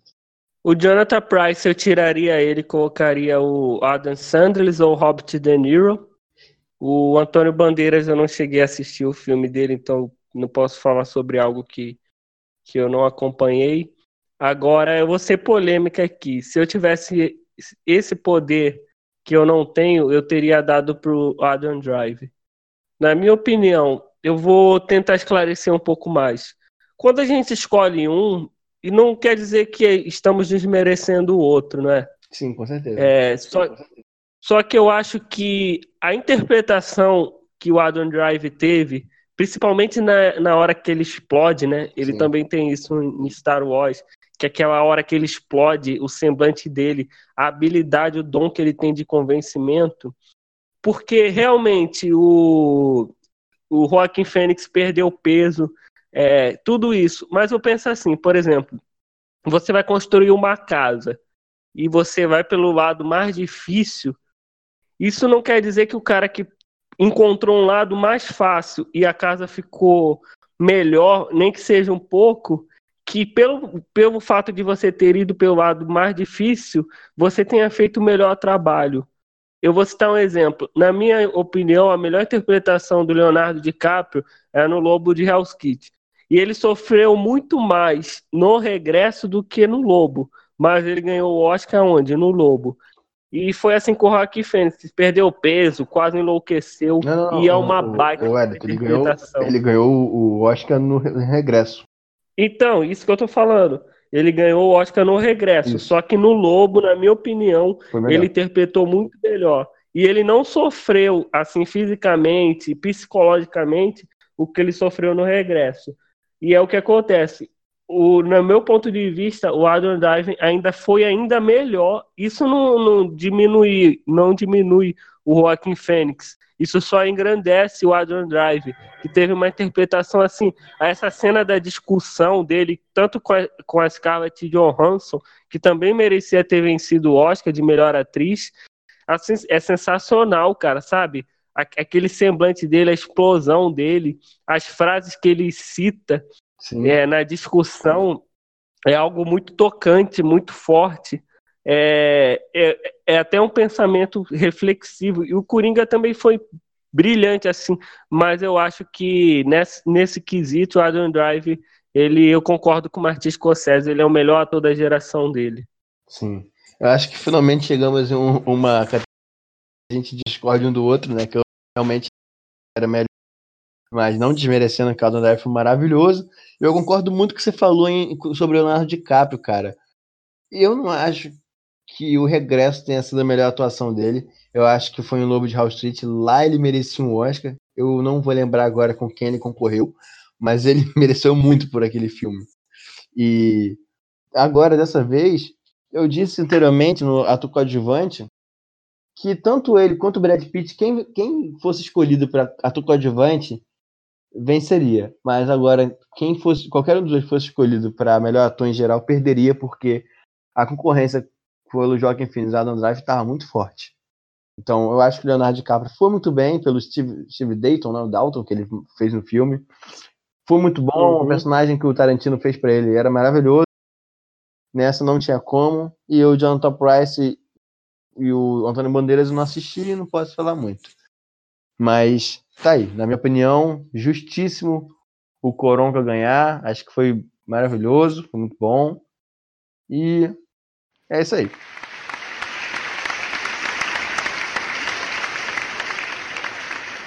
Agora, melhor atriz. Melhor atriz também. Tem a Cynthia Erivo por Harriet. Scarlett Johansson pelo História de um Casamento, como sua segunda indicação, né? Que ela também foi indicada como atriz coadjuvante, como a gente mencionou lá atrás. Tem a René Zellweger- eu não sei falar o nome dela, cara. Que nome difícil dessa mulher. René, René, Zellweger, Zellweger, sei lá. O filme Jude. René Zieg, É isso aí. René Zieg. É isso aí que tu falou. Ela ganhou. É a vencedora. A Saoirse Ronan por Adoráveis Mulheres e Charlize Theron por O Escândalo. Nessa eu, eu passei vergonha porque eu só assisti o, es- o História de Casamento. Então minha torcida era, era pra Scarlett Johansson porque ela fez uma atuação no mesmo nível do, do Adam Drive. Eu acho que não tem nem como qual foi o melhor do filme. Eu acho que eles dois foram, foram iguais, assim, no nível. Mas eu não assisti os outros, então não sei, né? Mas ela foi muito boa. Eu, particularmente, eu não vi a interpretação da Renée Zellweger, mas a das melhores que eu assisti foi a da Shoshorona e da Scarlett Johansson. Eu acho que a Scarlett Johansson foi um pouco um pouco abaixo né, do, do Adam Drive, já não concordo assim com você nesse quesito. Acho que ele foi um pouco acima dela, mas o que ela atuou já era o suficiente de todas que eu vi para ter vencido o Oscar de melhor atriz. Mas ela é jovem também, uma das melhores atrizes, né? Da, da geração dela, e uma hora ela vai chegar lá. Sim, ela tá mais crescente. É como a gente falou, né? Um ano dela, que ela tem muito que evoluir. Ela ganhou, vai ganhar o próprio filme agora dela no. no Só Marvel. brilhou. ela vai ganhar o, primeiro, o filme próprio dela na Marvel, apesar de a gente concordar. Não sei se você concorda, né? Eu concordo com os outros meninos aqui que gravam comigo que é um filme que não precisava ser lançado agora, se era para ter lançado, já era para ter lançado antes, porque é uma personagem que morreu, mas ela vai ter o próprio filme, cara. Isso é importante demais para a carreira dela. É um filme num estúdio que tá dominando tudo. E a Scarlett Johansson tá ótimo. Eu assisti um filme dela ano passado, um filme antigo, na, que tem na Netflix, que é Match Point, que ela faz uma, uma atriz americana que vai morar na Inglaterra e começa a namorar com um cara rico. Cara, o filme era tão bom, a atuação dela era tão boa, que eu juro pra você, eu nunca fiz isso em filme nenhum, mas nesse filme eu fiquei desse jeito. Eu me tremi assistindo o filme, por causa de uma cena de suspense que tem. Eu fiquei tremendo no sofá, assistindo sozinho em casa. Pra tu ver o nível que, que tá essa atriz. O nível que ela chegou. Tanto que tá concorreu em duas categorias aí, é, né, cara? cara? Não é pra menos, ela tá. Só o sorriso dela já conquista Hollywood. Ela realmente sensacional, cara. Sensacional. Scarlett Johansson, ela. Joe Hanson, né? Ela tá crescendo Isso. muito, ela vai ser uma das melhores atrizes de todas e eu acredito muito nisso.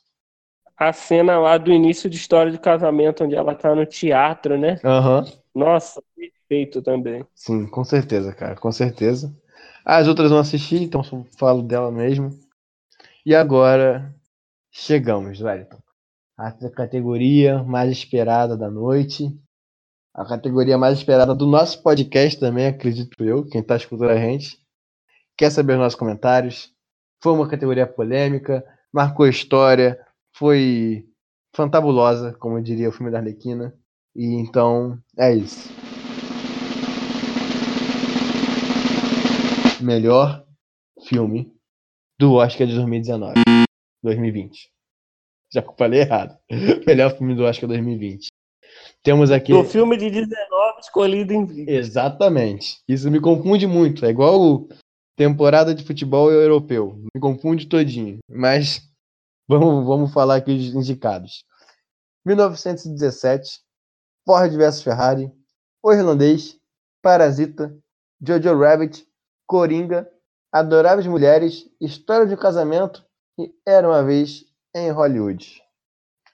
E de todos esses, Parasita venceu.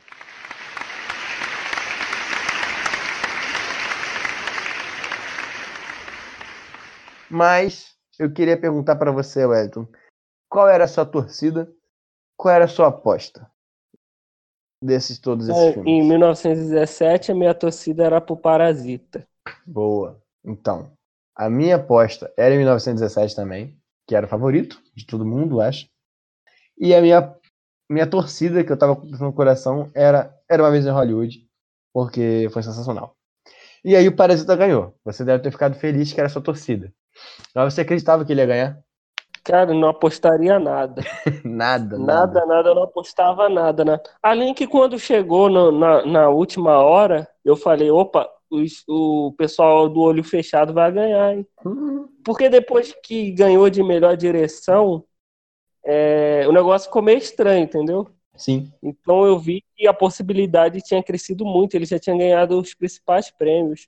E era uma vez em Hollywood, não, não vinha ganhando muita coisa, acho que ganhou dois, três prêmios só. E quando o 1917 perdeu de melhor direção, eu falei, ou eles dão agora o prêmio para pro, os asiáticos, ou o negócio vai ficar meio estranho. E realmente acabou que venceu de melhor filme. Sim. Vou colocar aqui um adentro, como eu acabei, como eu citei no início do programa, que é, Adoráveis Mulheres e Ford vs Ferrari, para mim não tinha chance nenhuma. Eu acho que Joias Brutas poderia ter concorrido, né, a, a melhor filme. Não sei se foi lançado tarde demais, o que aconteceu por ter sido desprezado. Adoráveis Mulheres eu, eu achei um filme chato, eu não vou mentir para você, vou ser sincero. não consegui nem assistir o filme como um todo. Chegar no final do filme eu desliguei.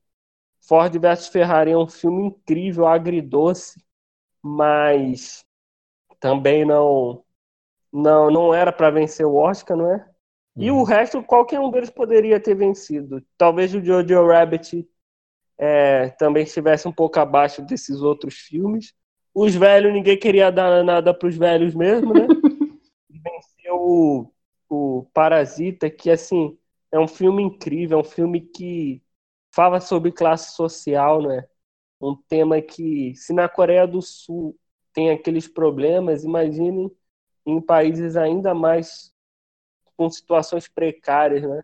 Claro. Então ele, cara, é um filme incrível. Eu não vou dar muito spoiler para dar oportunidade para pessoas assistirem, mas ao lado ali de Ilha do Medo, Mad Max, é, é, O Lobo, são um dos melhores filmes da década.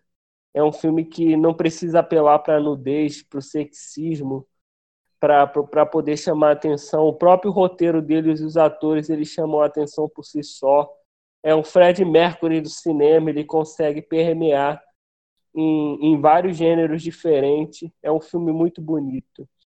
Exatamente. Tu falou um ponto agora interessante, que eles não precisam apelar para racismo ou esse tipo de coisa, mostrando cenas assim polêmicas, né? Cara, isso se dá porque não é um filme hollywoodiano, é um filme asiático, é uma cultura totalmente diferente. Eu acho isso muito legal. É uma maneira diferente de fazer um filme, uma maneira que a gente não conhece, porque eu não sei você, mas eu nunca tinha assistido um filme coreano, nunca na minha vida. Eu acho que nem asiático. Eu assisti assim, animação, né? Um anime, mas filme mesmo, live action com atores asiáticos, é, foi uma experiência assim, foi a primeira vez na minha vida, né?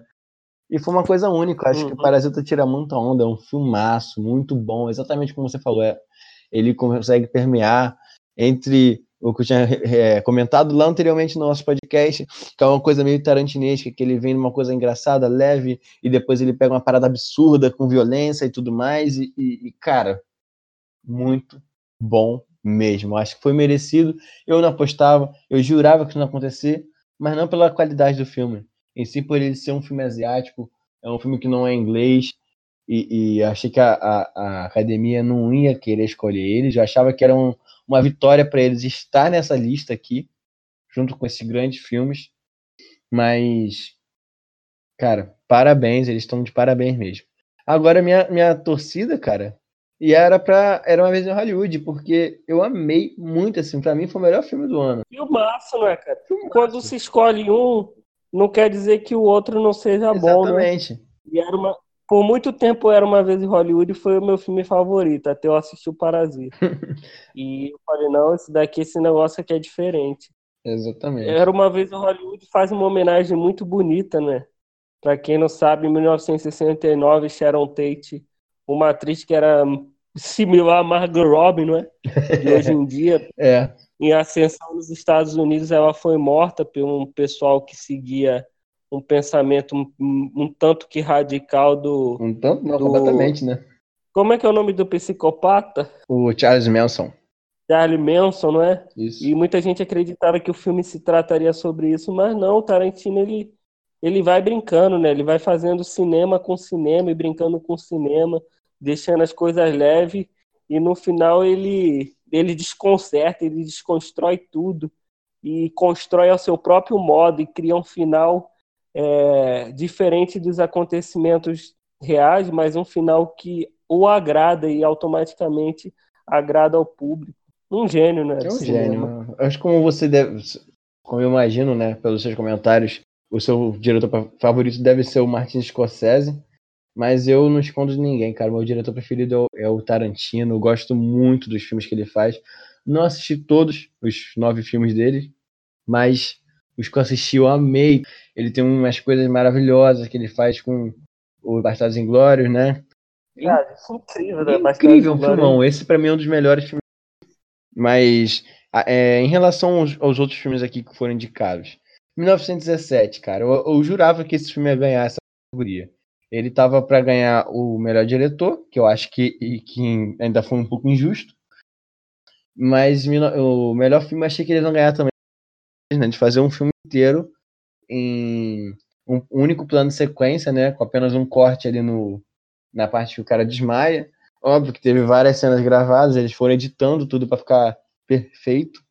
Mas foi sensacional a sensação de. Sensacional a sensação, né? De você sentar na sala de cinema e olhar para um cara e acompanhar ele até o filme acabar. Era como se eu estivesse correndo atrás dele, entendeu? Vendo o que ele tava fazendo, a história acontecer ali com ele e foi uma coisa diferente. Pelo menos eu nunca tinha assistido um filme assim. Eu sei que existe outros, mas eu nunca tinha visto. E maravilhoso, sensacional. Eu fiquei de boca aberta que ele não venceram, mas Parasita tá merecendo também. Ótimo. Agora, o irlandês. O irlandês foi aquilo que eu falei. Eu acho que eles pecaram na duração do filme. Foi muito grande. Foi um filme lento. Foi similar ao jogo Red Dead Redemption. Não sei se você jogou já. Mas é um jogo quase infinito. E devagar. Tem que ter muita paciência pra zerar ele, entendeu? Apesar de ter um jogaço, não é pra qualquer um.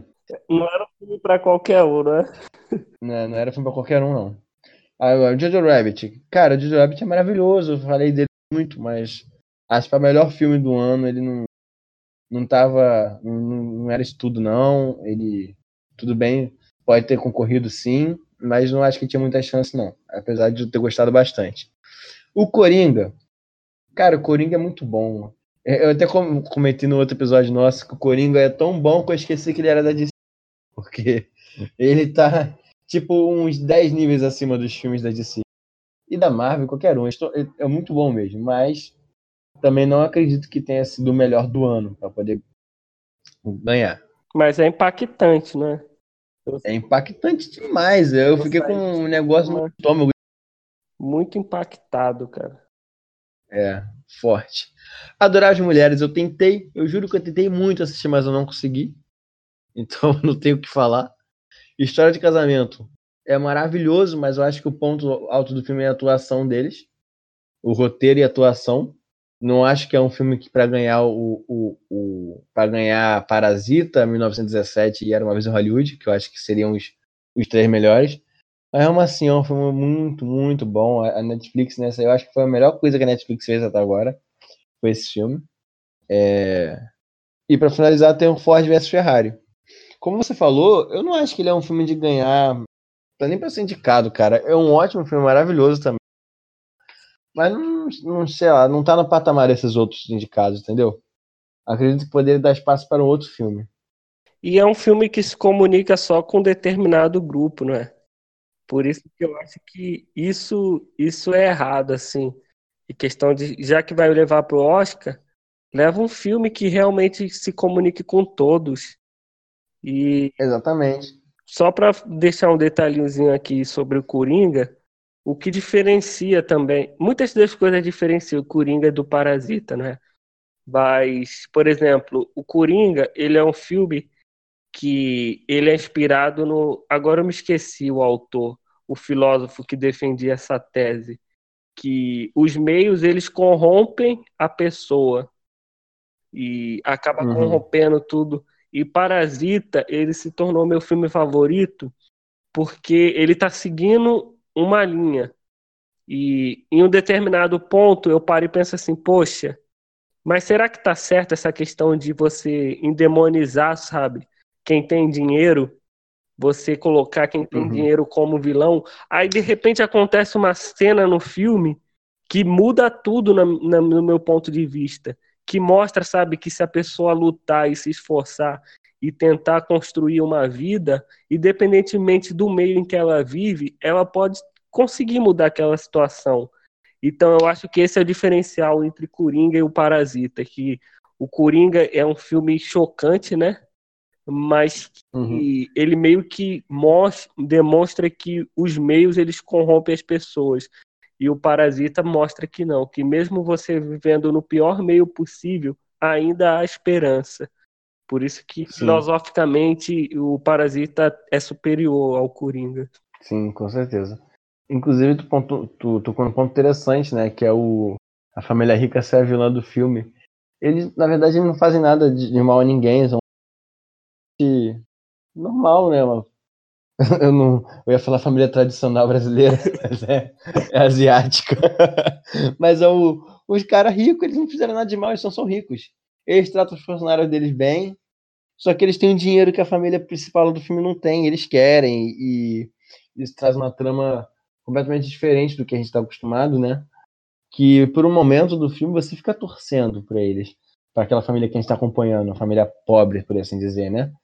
Que é a família principal. E a, a gente torce, do eu eles. já, já acaba É. com você, né? É, exatamente. E aí eu tô torcendo pra eles e, pô, cara, eles são completamente errados. Eles são uma filho da puta, uma família de cuzão e eu tô lá torcendo pra conseguir o objetivo deles. Diferente do Coringa, que o Coringa eu sei que eu tô assistindo um cara completamente corrompido. Ele é, ele é ruim porque ele quer, tudo bem, mas ele é um cara que ele, ele tem os seus motivos pra isso, né? O, o, o, tudo que aconteceu na vida dele levou ele até lá. Você acompanha isso, mas você sabe que ele tá errado. Você não consegue eu quero ver ele fazer a merda, porque eu quero assistir isso, mas não que eu quero que isso aconteça, entendeu? O Coringa nascer, ver o Coringa nascer, não é? É, cara, um personagem tão famoso, tão carregado de histórias e, e aquele inimigo muito grande dos atores que fizeram ele, que, que, que a gente até esqueceu de comentar, é um ponto muito importante. E o Coringa é um personagem que ganhou dois Oscars com dois atores diferentes, né? Isso. Do Heath Ledger e agora pelo Joaquin Phoenix, os dois atuaram muito bem, mas não tem nem como decidir quem é o melhor. Que. E, cara, Coringa é, sei lá. É um São muitos comentários eu- né? e comentários. É um baita de um personagem, um personagem incrível, com uma É. complexidade, um paradoxal. Tanto o personagem do Heath Ledger que uma hora falava, ah, quem cortou minha cara foi minha mãe, depois foi minha tia, depois mudava a conversa, falava que se machucou sozinho. Também era um, um personagem de complexidade muito grande. E agora essa história do, do Arthur Fleck. Mas só, eu só toquei nesse ponto, nessa questão, porque muitas pessoas podem falar assim, principalmente do meio pop, né? Ah, o Coringa merecia ter ganhado o melhor filme. Não, ele não merecia ter vencido o melhor filme. Não porque ele não seja bom, mas porque o Oscar é um prêmio que, que também preza por essa questão filosófica, né? Sim. De uma forma, a, a arte tentar passar uma mensagem e Parasita ele consegue passar essa mensagem de forma mais clara, de forma mais bela. Não quer dizer que seja uma verdade absoluta, né, cara? Porque no ano que o Poderoso Chefão, em 1973, ganhou o prêmio de melhor filme, teve um filme lá, bosta lá, que, desculpa a expressão, ganhou quatro, cinco estatuetas. Só para você ver um que nem sempre é acertado, não é? E nada melhor do que o tempo, não é? Porque Sim. o tempo ele vai dizer qual filme vai ficar eternizado ou não. E querendo ou não, o Parasita já está eternizado por ser um filme estrangeiro, um filme asiático a ganhar essa estatueta e não apenas o prêmio de melhor filme, ele papou praticamente todas as principais categorias. É, cara, ele foi indicado em 6 e ganhou 4, é muita coisa aí. Realmente. Mas aqui, cara, pra finalizar essa parte do melhor filme, eu queria levantar uma polêmica. Vingadores Ultimato. O filme com mais maior bilheteria da história do cinema. Ele simplesmente parou o mundo inteiro. Foi tipo assistir o final de Friends, uma final de Copa do Mundo. Ou, sei lá, o final da Avenida Brasil. Cara, foi todo mundo só se falava em Vingadores o tempo todo. Antes do filme era teoria pra cá, teoria pra lá. Foram semanas, meses de só fala em Vingadores. A gente até esquecia dos outros filmes que tinham pra estrear. Era uma coisa assim que eu nunca vi igual e eu acho que vai demorar pra ver de novo. Uma mobilização tão grande de um público tão gigante, diversificado, que era gente nova, velha, é, homem, mulher, gente que não entendia nada, gente que, que assistiu todos os filmes, que era fã, que leu os quadrinhos, gente que nunca assistiu nada do universo da Marvel. Todo mundo queria ver Vingadores, cara. Só se falava nisso. E ele arrecadou tudo que arrecadou. E foi um filme que foi bom, não foi um filme ruim, ele atendeu as expectativas de todo mundo. E foi completamente esnobado no Oscar, correu uma categoria e perdeu. Você não acha que ele, ele tudo bem, não tem complexidade dos outros, mas você não acha que ele poderia concorrer a melhor? Senhor dos Anéis não concorreu Concorreu, e não ganhou. exatamente. Por que, que os Vingadores não poderia ter concorrido? É. Por que não, né? Exatamente.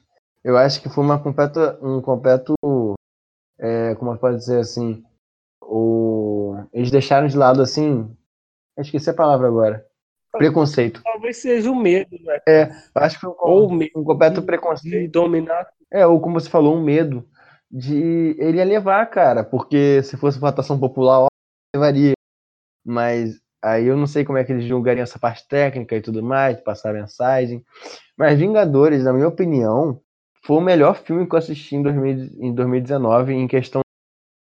Cara, eu, eu saí do cinema querendo ver de novo. E foram três horas de filme. E eu fiquei vidrado nas três horas de filme. Eu levantei pra ir no banheiro porque eu não aguentei, mas eu fui correndo e voltei correndo. Numa coisa que eu faço, eu não vou correndo no banheiro. Eu fui literalmente correndo pra conseguir voltar rápido, não perder o que tava acontecendo. Que cada minuto daquele filme era uma coisa importante acontecendo. E foi um fechamento de. de acho que foram 10 anos, né? 10 anos. Isso? Uma história de 10 anos, cara. Foi um marco histórico que não vai ser apagado. E nem indicado no Oscar. Eu achei sacanagem. Pode ter sido isso que você falou, medo. Porque é difícil concorrer com isso, cara. É igual você pegar um Titanic hoje. É difícil concorrer com um Titanic. É uma coisa, assim, É. única, entendeu? Porque você para e pensa, usa a cabeça. Se ele fosse indicado ao Oscar e vencesse, o próximo filme seria ainda mais grandioso. Então, com o investimento que tem, com a condição financeira que tem, teoricamente venceria todos os anos. Sim, com certeza. Então eles deixaram, e não só agora, e nos próximos anos também vão deixar nessa questão um filme mais à parte, talvez eles criam uma categoria, né, Sim. de filme popular e só dessa forma. Mas sei lá, cara, eu não sei qual vai ser o futuro também da Marvel, eu não sei se a Marvel pensa diferente, não sei se ela, se os atores eles atores famosos, muito famosos, vão aceitar esse tipo de projeto, porque sabe que, que não vão poder concorrer a Oscar de melhor ator, essas coisas. Eu não sei, não. É um tema para um próximo podcast. Exatamente. É um... Se filme da Marvel são cinema. Verdade. Mas, cara, é, foi o primeiro filme da Marvel. Quer dizer, não. ó, foi o primeiro. Eles não indicaram. E você fala, você acha que eles não vão ser indicados no futuro, eu também concordo com isso. Mas eles já tinham sido indica- indicados com Pantera Negra em 2018, né? O 17, 18, se eu não me engano.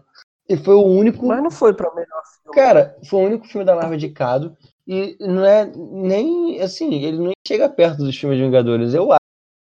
O Pantera Negra foi- lançou junto com o Vingadores de Guerra Infinita. E, cara, não chegou aos pés. Vingadores de Guerra Infinita é muito superior. Só que. Mas ele ganhou de efeitos visuais, não foi? O que? O. o, o... Pantera Negra. Ganhou, mas ele foi, ele foi indicado a melhor filme em geral. Ele não ganhou, mas foi indicado. E o Vingadores de Guerra Infinita não. Foi indicado a melhor filme. Foi. Até bota aqui, ó. Pera aí. Só que a pegada dele foi diferente, né? É, então, aí ele Foi uma pegada, foi uma pegada mais de, de mensagem, essas coisas assim. Isso, aqui, o Pantera Negra foi indicado. A trilha son- foi, na verdade, foi trilha sonora original, figurino, direção de arte. É, venceu essas três. E foi indicado a melhor filme, mixagem de som e edição de som. Ele foi indicado a melhor filme, cara. E ele não é nem de. Assim, não chega perto dos outros filmes da Marvel. Que, que são melhores. Eu, eu não acho nem que ele tá entre os três melhores da Marvel. Só que ele pega numa. Uma, ele pega num gênero, né? Que ele fala sobre a, a- o, não fala diretamente sobre racismo, mas fala sobre ah, ele fala diretamente sim. Só que da maneira. Marvel, né, que é uma maneira mais leve, uma maneira mais, po- mais pop. E eu acho que isso pesou pra ele botar ele lá no melhor filme, mas eu não gosto desse jeito que a, a academia julga as coisas, porque é pra ser o melhor filme, tem que ser o melhor filme, cara. É um filme inteiro que pode ser o melhor. O melhor é o Vingadores. A Marvel sempre faz Vingadores. É melhor que os outros filmes da Marvel. Não tem como você pegar e julgar, sei lá, o Vingadores, Vingadores Era de Ultron e o Homem-Formiga. Porra, o Vingadores é melhor, cara. Não tem como. Entendeu? Eu tô entendendo o teu ponto de vista, mas é, a gente também tem que parar pra pensar que esse foi o maior Oscar, um dos maiores Oscars da história, né? É, esse ano Porque foi. se a gente pegar o vencedor, o vencedor do ano passado, que é um bom filme, que é o Green Book, você pega aí é, Jojo Rabbit, História de um Casamento, 1917, Coringa, O Irlandês e Parasita. Todos esses filmes são melhores do que o Green, Green Book. E era uma vez em Hollywood também melhor, qual foi? E era uma vez em Hollywood também. Então vamos ser otimista e pensar que Vingadores Ultimato não concorreu porque foi um ano difícil. É muito otimismo pensar assim. Cara, se tivesse eu ali que, que mexeu os pauzinhos, eu tiraria o Ford versus Ferrari e botaria o. E, sei lá, acho que talvez até ganhasse. Ganhasse não ia ganhar não, né? Mas É, não iria Sei lá. ganhar, mas concorrer já é já é a é vitória. co- colocar melhor ator, essas coisas assim, já seria. O Robert Downey Jr. já chegou a concorrer ao Oscar, mas não foi. Eu acho que foi pelo Homem de Ferro, se Não, eu não não me foi não. engano. Eu vou não Foi pesquisar não, mas aqui. ele já chegou a concorrer. Mas eu não acho Mas ele. que algum ator de, de Vingadores conseguiria, não. Essa parte tem que ser muito técnica e pra filme de herói não, não cabe. É, só se fosse filme solo, né? É. Além Olha lá. que tem ator, tem ator dos Vingadores que já ganhou o Oscar. Tem, tem. Aqui, só pra complementar aqui, o, o Robert Downey Jr. foi indicado a Trovão, Tro- um ator coadjuvante Trovão Tropical e em ator coisa mesmo, como o Chaplin. Cha- O filme do Chaplin. Mas Charlie É, Chaplin. não, assim, o elenco dos Vingadores, do- da Marvel em geral, é muito, muito rico, cara. Porra, tem Chris Evans, tem o Robert Downey Jr., tem Scarlett Johansson no, no- nos filmes, tem o, o Paul A Rudd, que eu gosto Portman já muito. ganhou. É, eu gosto muito do Paul Rudd, ele... Desde quando ele fez Friends, que eu me amarrava ele lá fazendo Mark, né, que é o, namorado da Phoebe, e Ah, o Homem-Formiga. o né? Homem-Formiga tem, tem ótimos atores. Agora eles vão aumentar ainda, vão pegar a Angelina Jolie. Olha o, o, o padrão que a Marvel tá, tá contratando, cara. Angelina Jolie pra fazer um filme dele. A Capitã Marvel já ganhou já de melhor de atriz, melhor atriz ou foi coadjuvante Já? Naquele filme A O Brie, Quarto de Brie Jack. Larson, né? É, o quarto de Jack. Só que o menino que rouba a cena, né? Que ela, sei lá, tem carisma nenhum. Mas já ganhou esse prêmio. É, A Natalie Porter também pelo Cisne Negro. exatamente. Tem também o, o, o cara que faz o Doutor Estranho, pô. Fez ótimos filmes também na carreira dele. Aquele. O jogo da imitação. Porra, aquele filme é bom, é bom demais. Eu gostei muito dele interpretando Sherlock Holmes. Exatamente, Sherlock Holmes também. Cara, tem um. Tem uns atores muito grandiosos no, no elenco da Marvel. E por ele estar na Marvel fazendo filme de heróis não indicados, entendeu? Eu achei isso, sei lá, um pouco injusto. Mas principalmente em categoria melhor filme. Essa é completamente injusto pra mim. Só se teu dia tiver 48 horas igual da Scarlett John, Johansson, né? É. Aí ela faz 14 filmes no ano Pô, mas imagina se o, e ainda sobra. se o. Se o Vingadores é indicado. Ela tá em três filmes indicados a melhor filme do ano. Será que ela concorreria? tri- É, poderia estar em três filmes. É. Mas aí o, o Al Pacino, ele tava no. Ele tava em uma. Era uma vez em Hollywood Sim, também, sim, cara. verdade. A participação dele é curta, eu acabei. Bem lembrado. Mas enfim, foi um, um baita de um Oscar. Foi, cara. E. Bom, é isso. É, é o que a gente ia falar. A gente falou um pouco dos filmes animados, que era o Vingadores, você falou as boas também.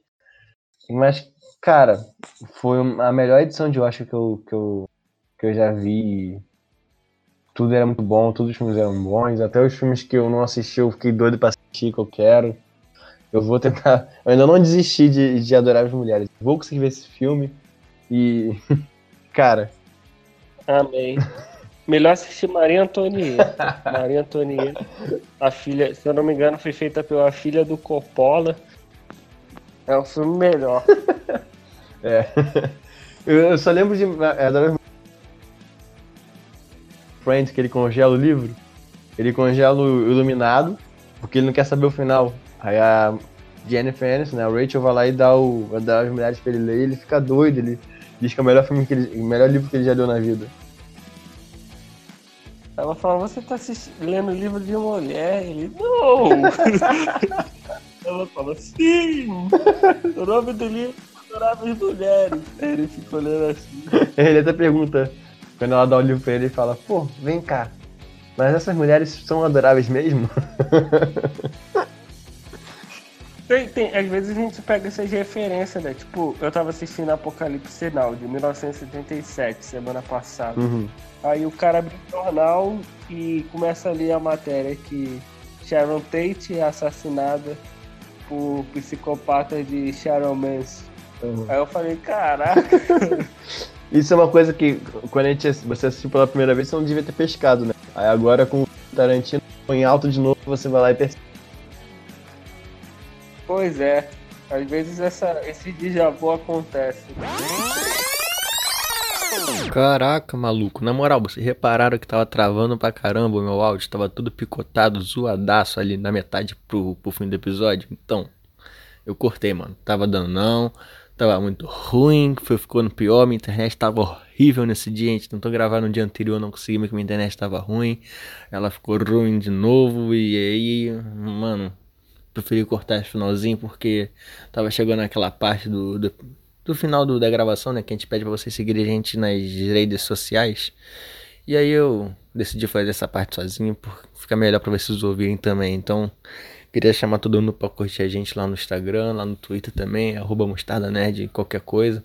Entrar no nosso site que é o www.mostardanerd.com.br. Lá você vai encontrar críticas de vários filmes que a gente citou aqui nesse programa, né? No programa do Oscar tem vários filmes da lista que a gente fez uma crítica maneira lá. Eu mesmo fiz uma do Coringa. Tem, acho que do irlandês também e do. não lembro de todos os filmes que tem, cara, mas tem bastante, tem bastante crítica legal lá.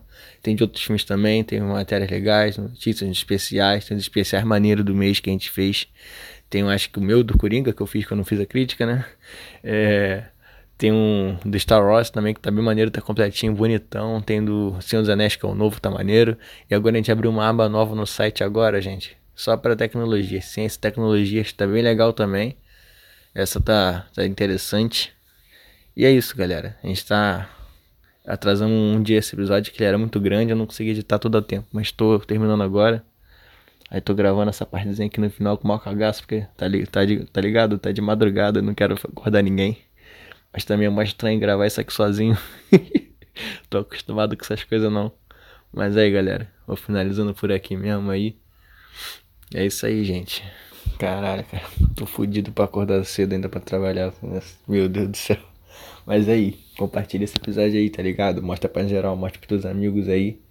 Mostra pro teu cachorro, tua mãe, tua sogra. Mostra pra todo mundo que o couro vai comer. Mostarda nerd, mané. Já é. Valeu, beijo, gente. Curtiu o final de semana aí.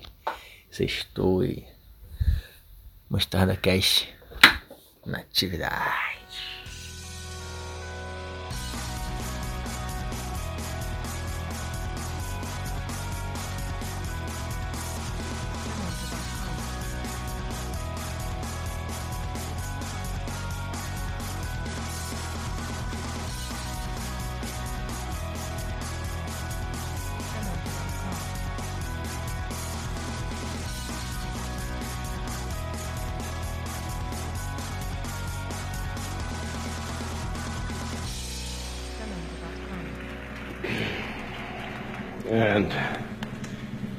The Oscar goes to.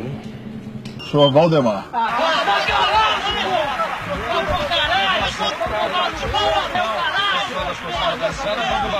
Eu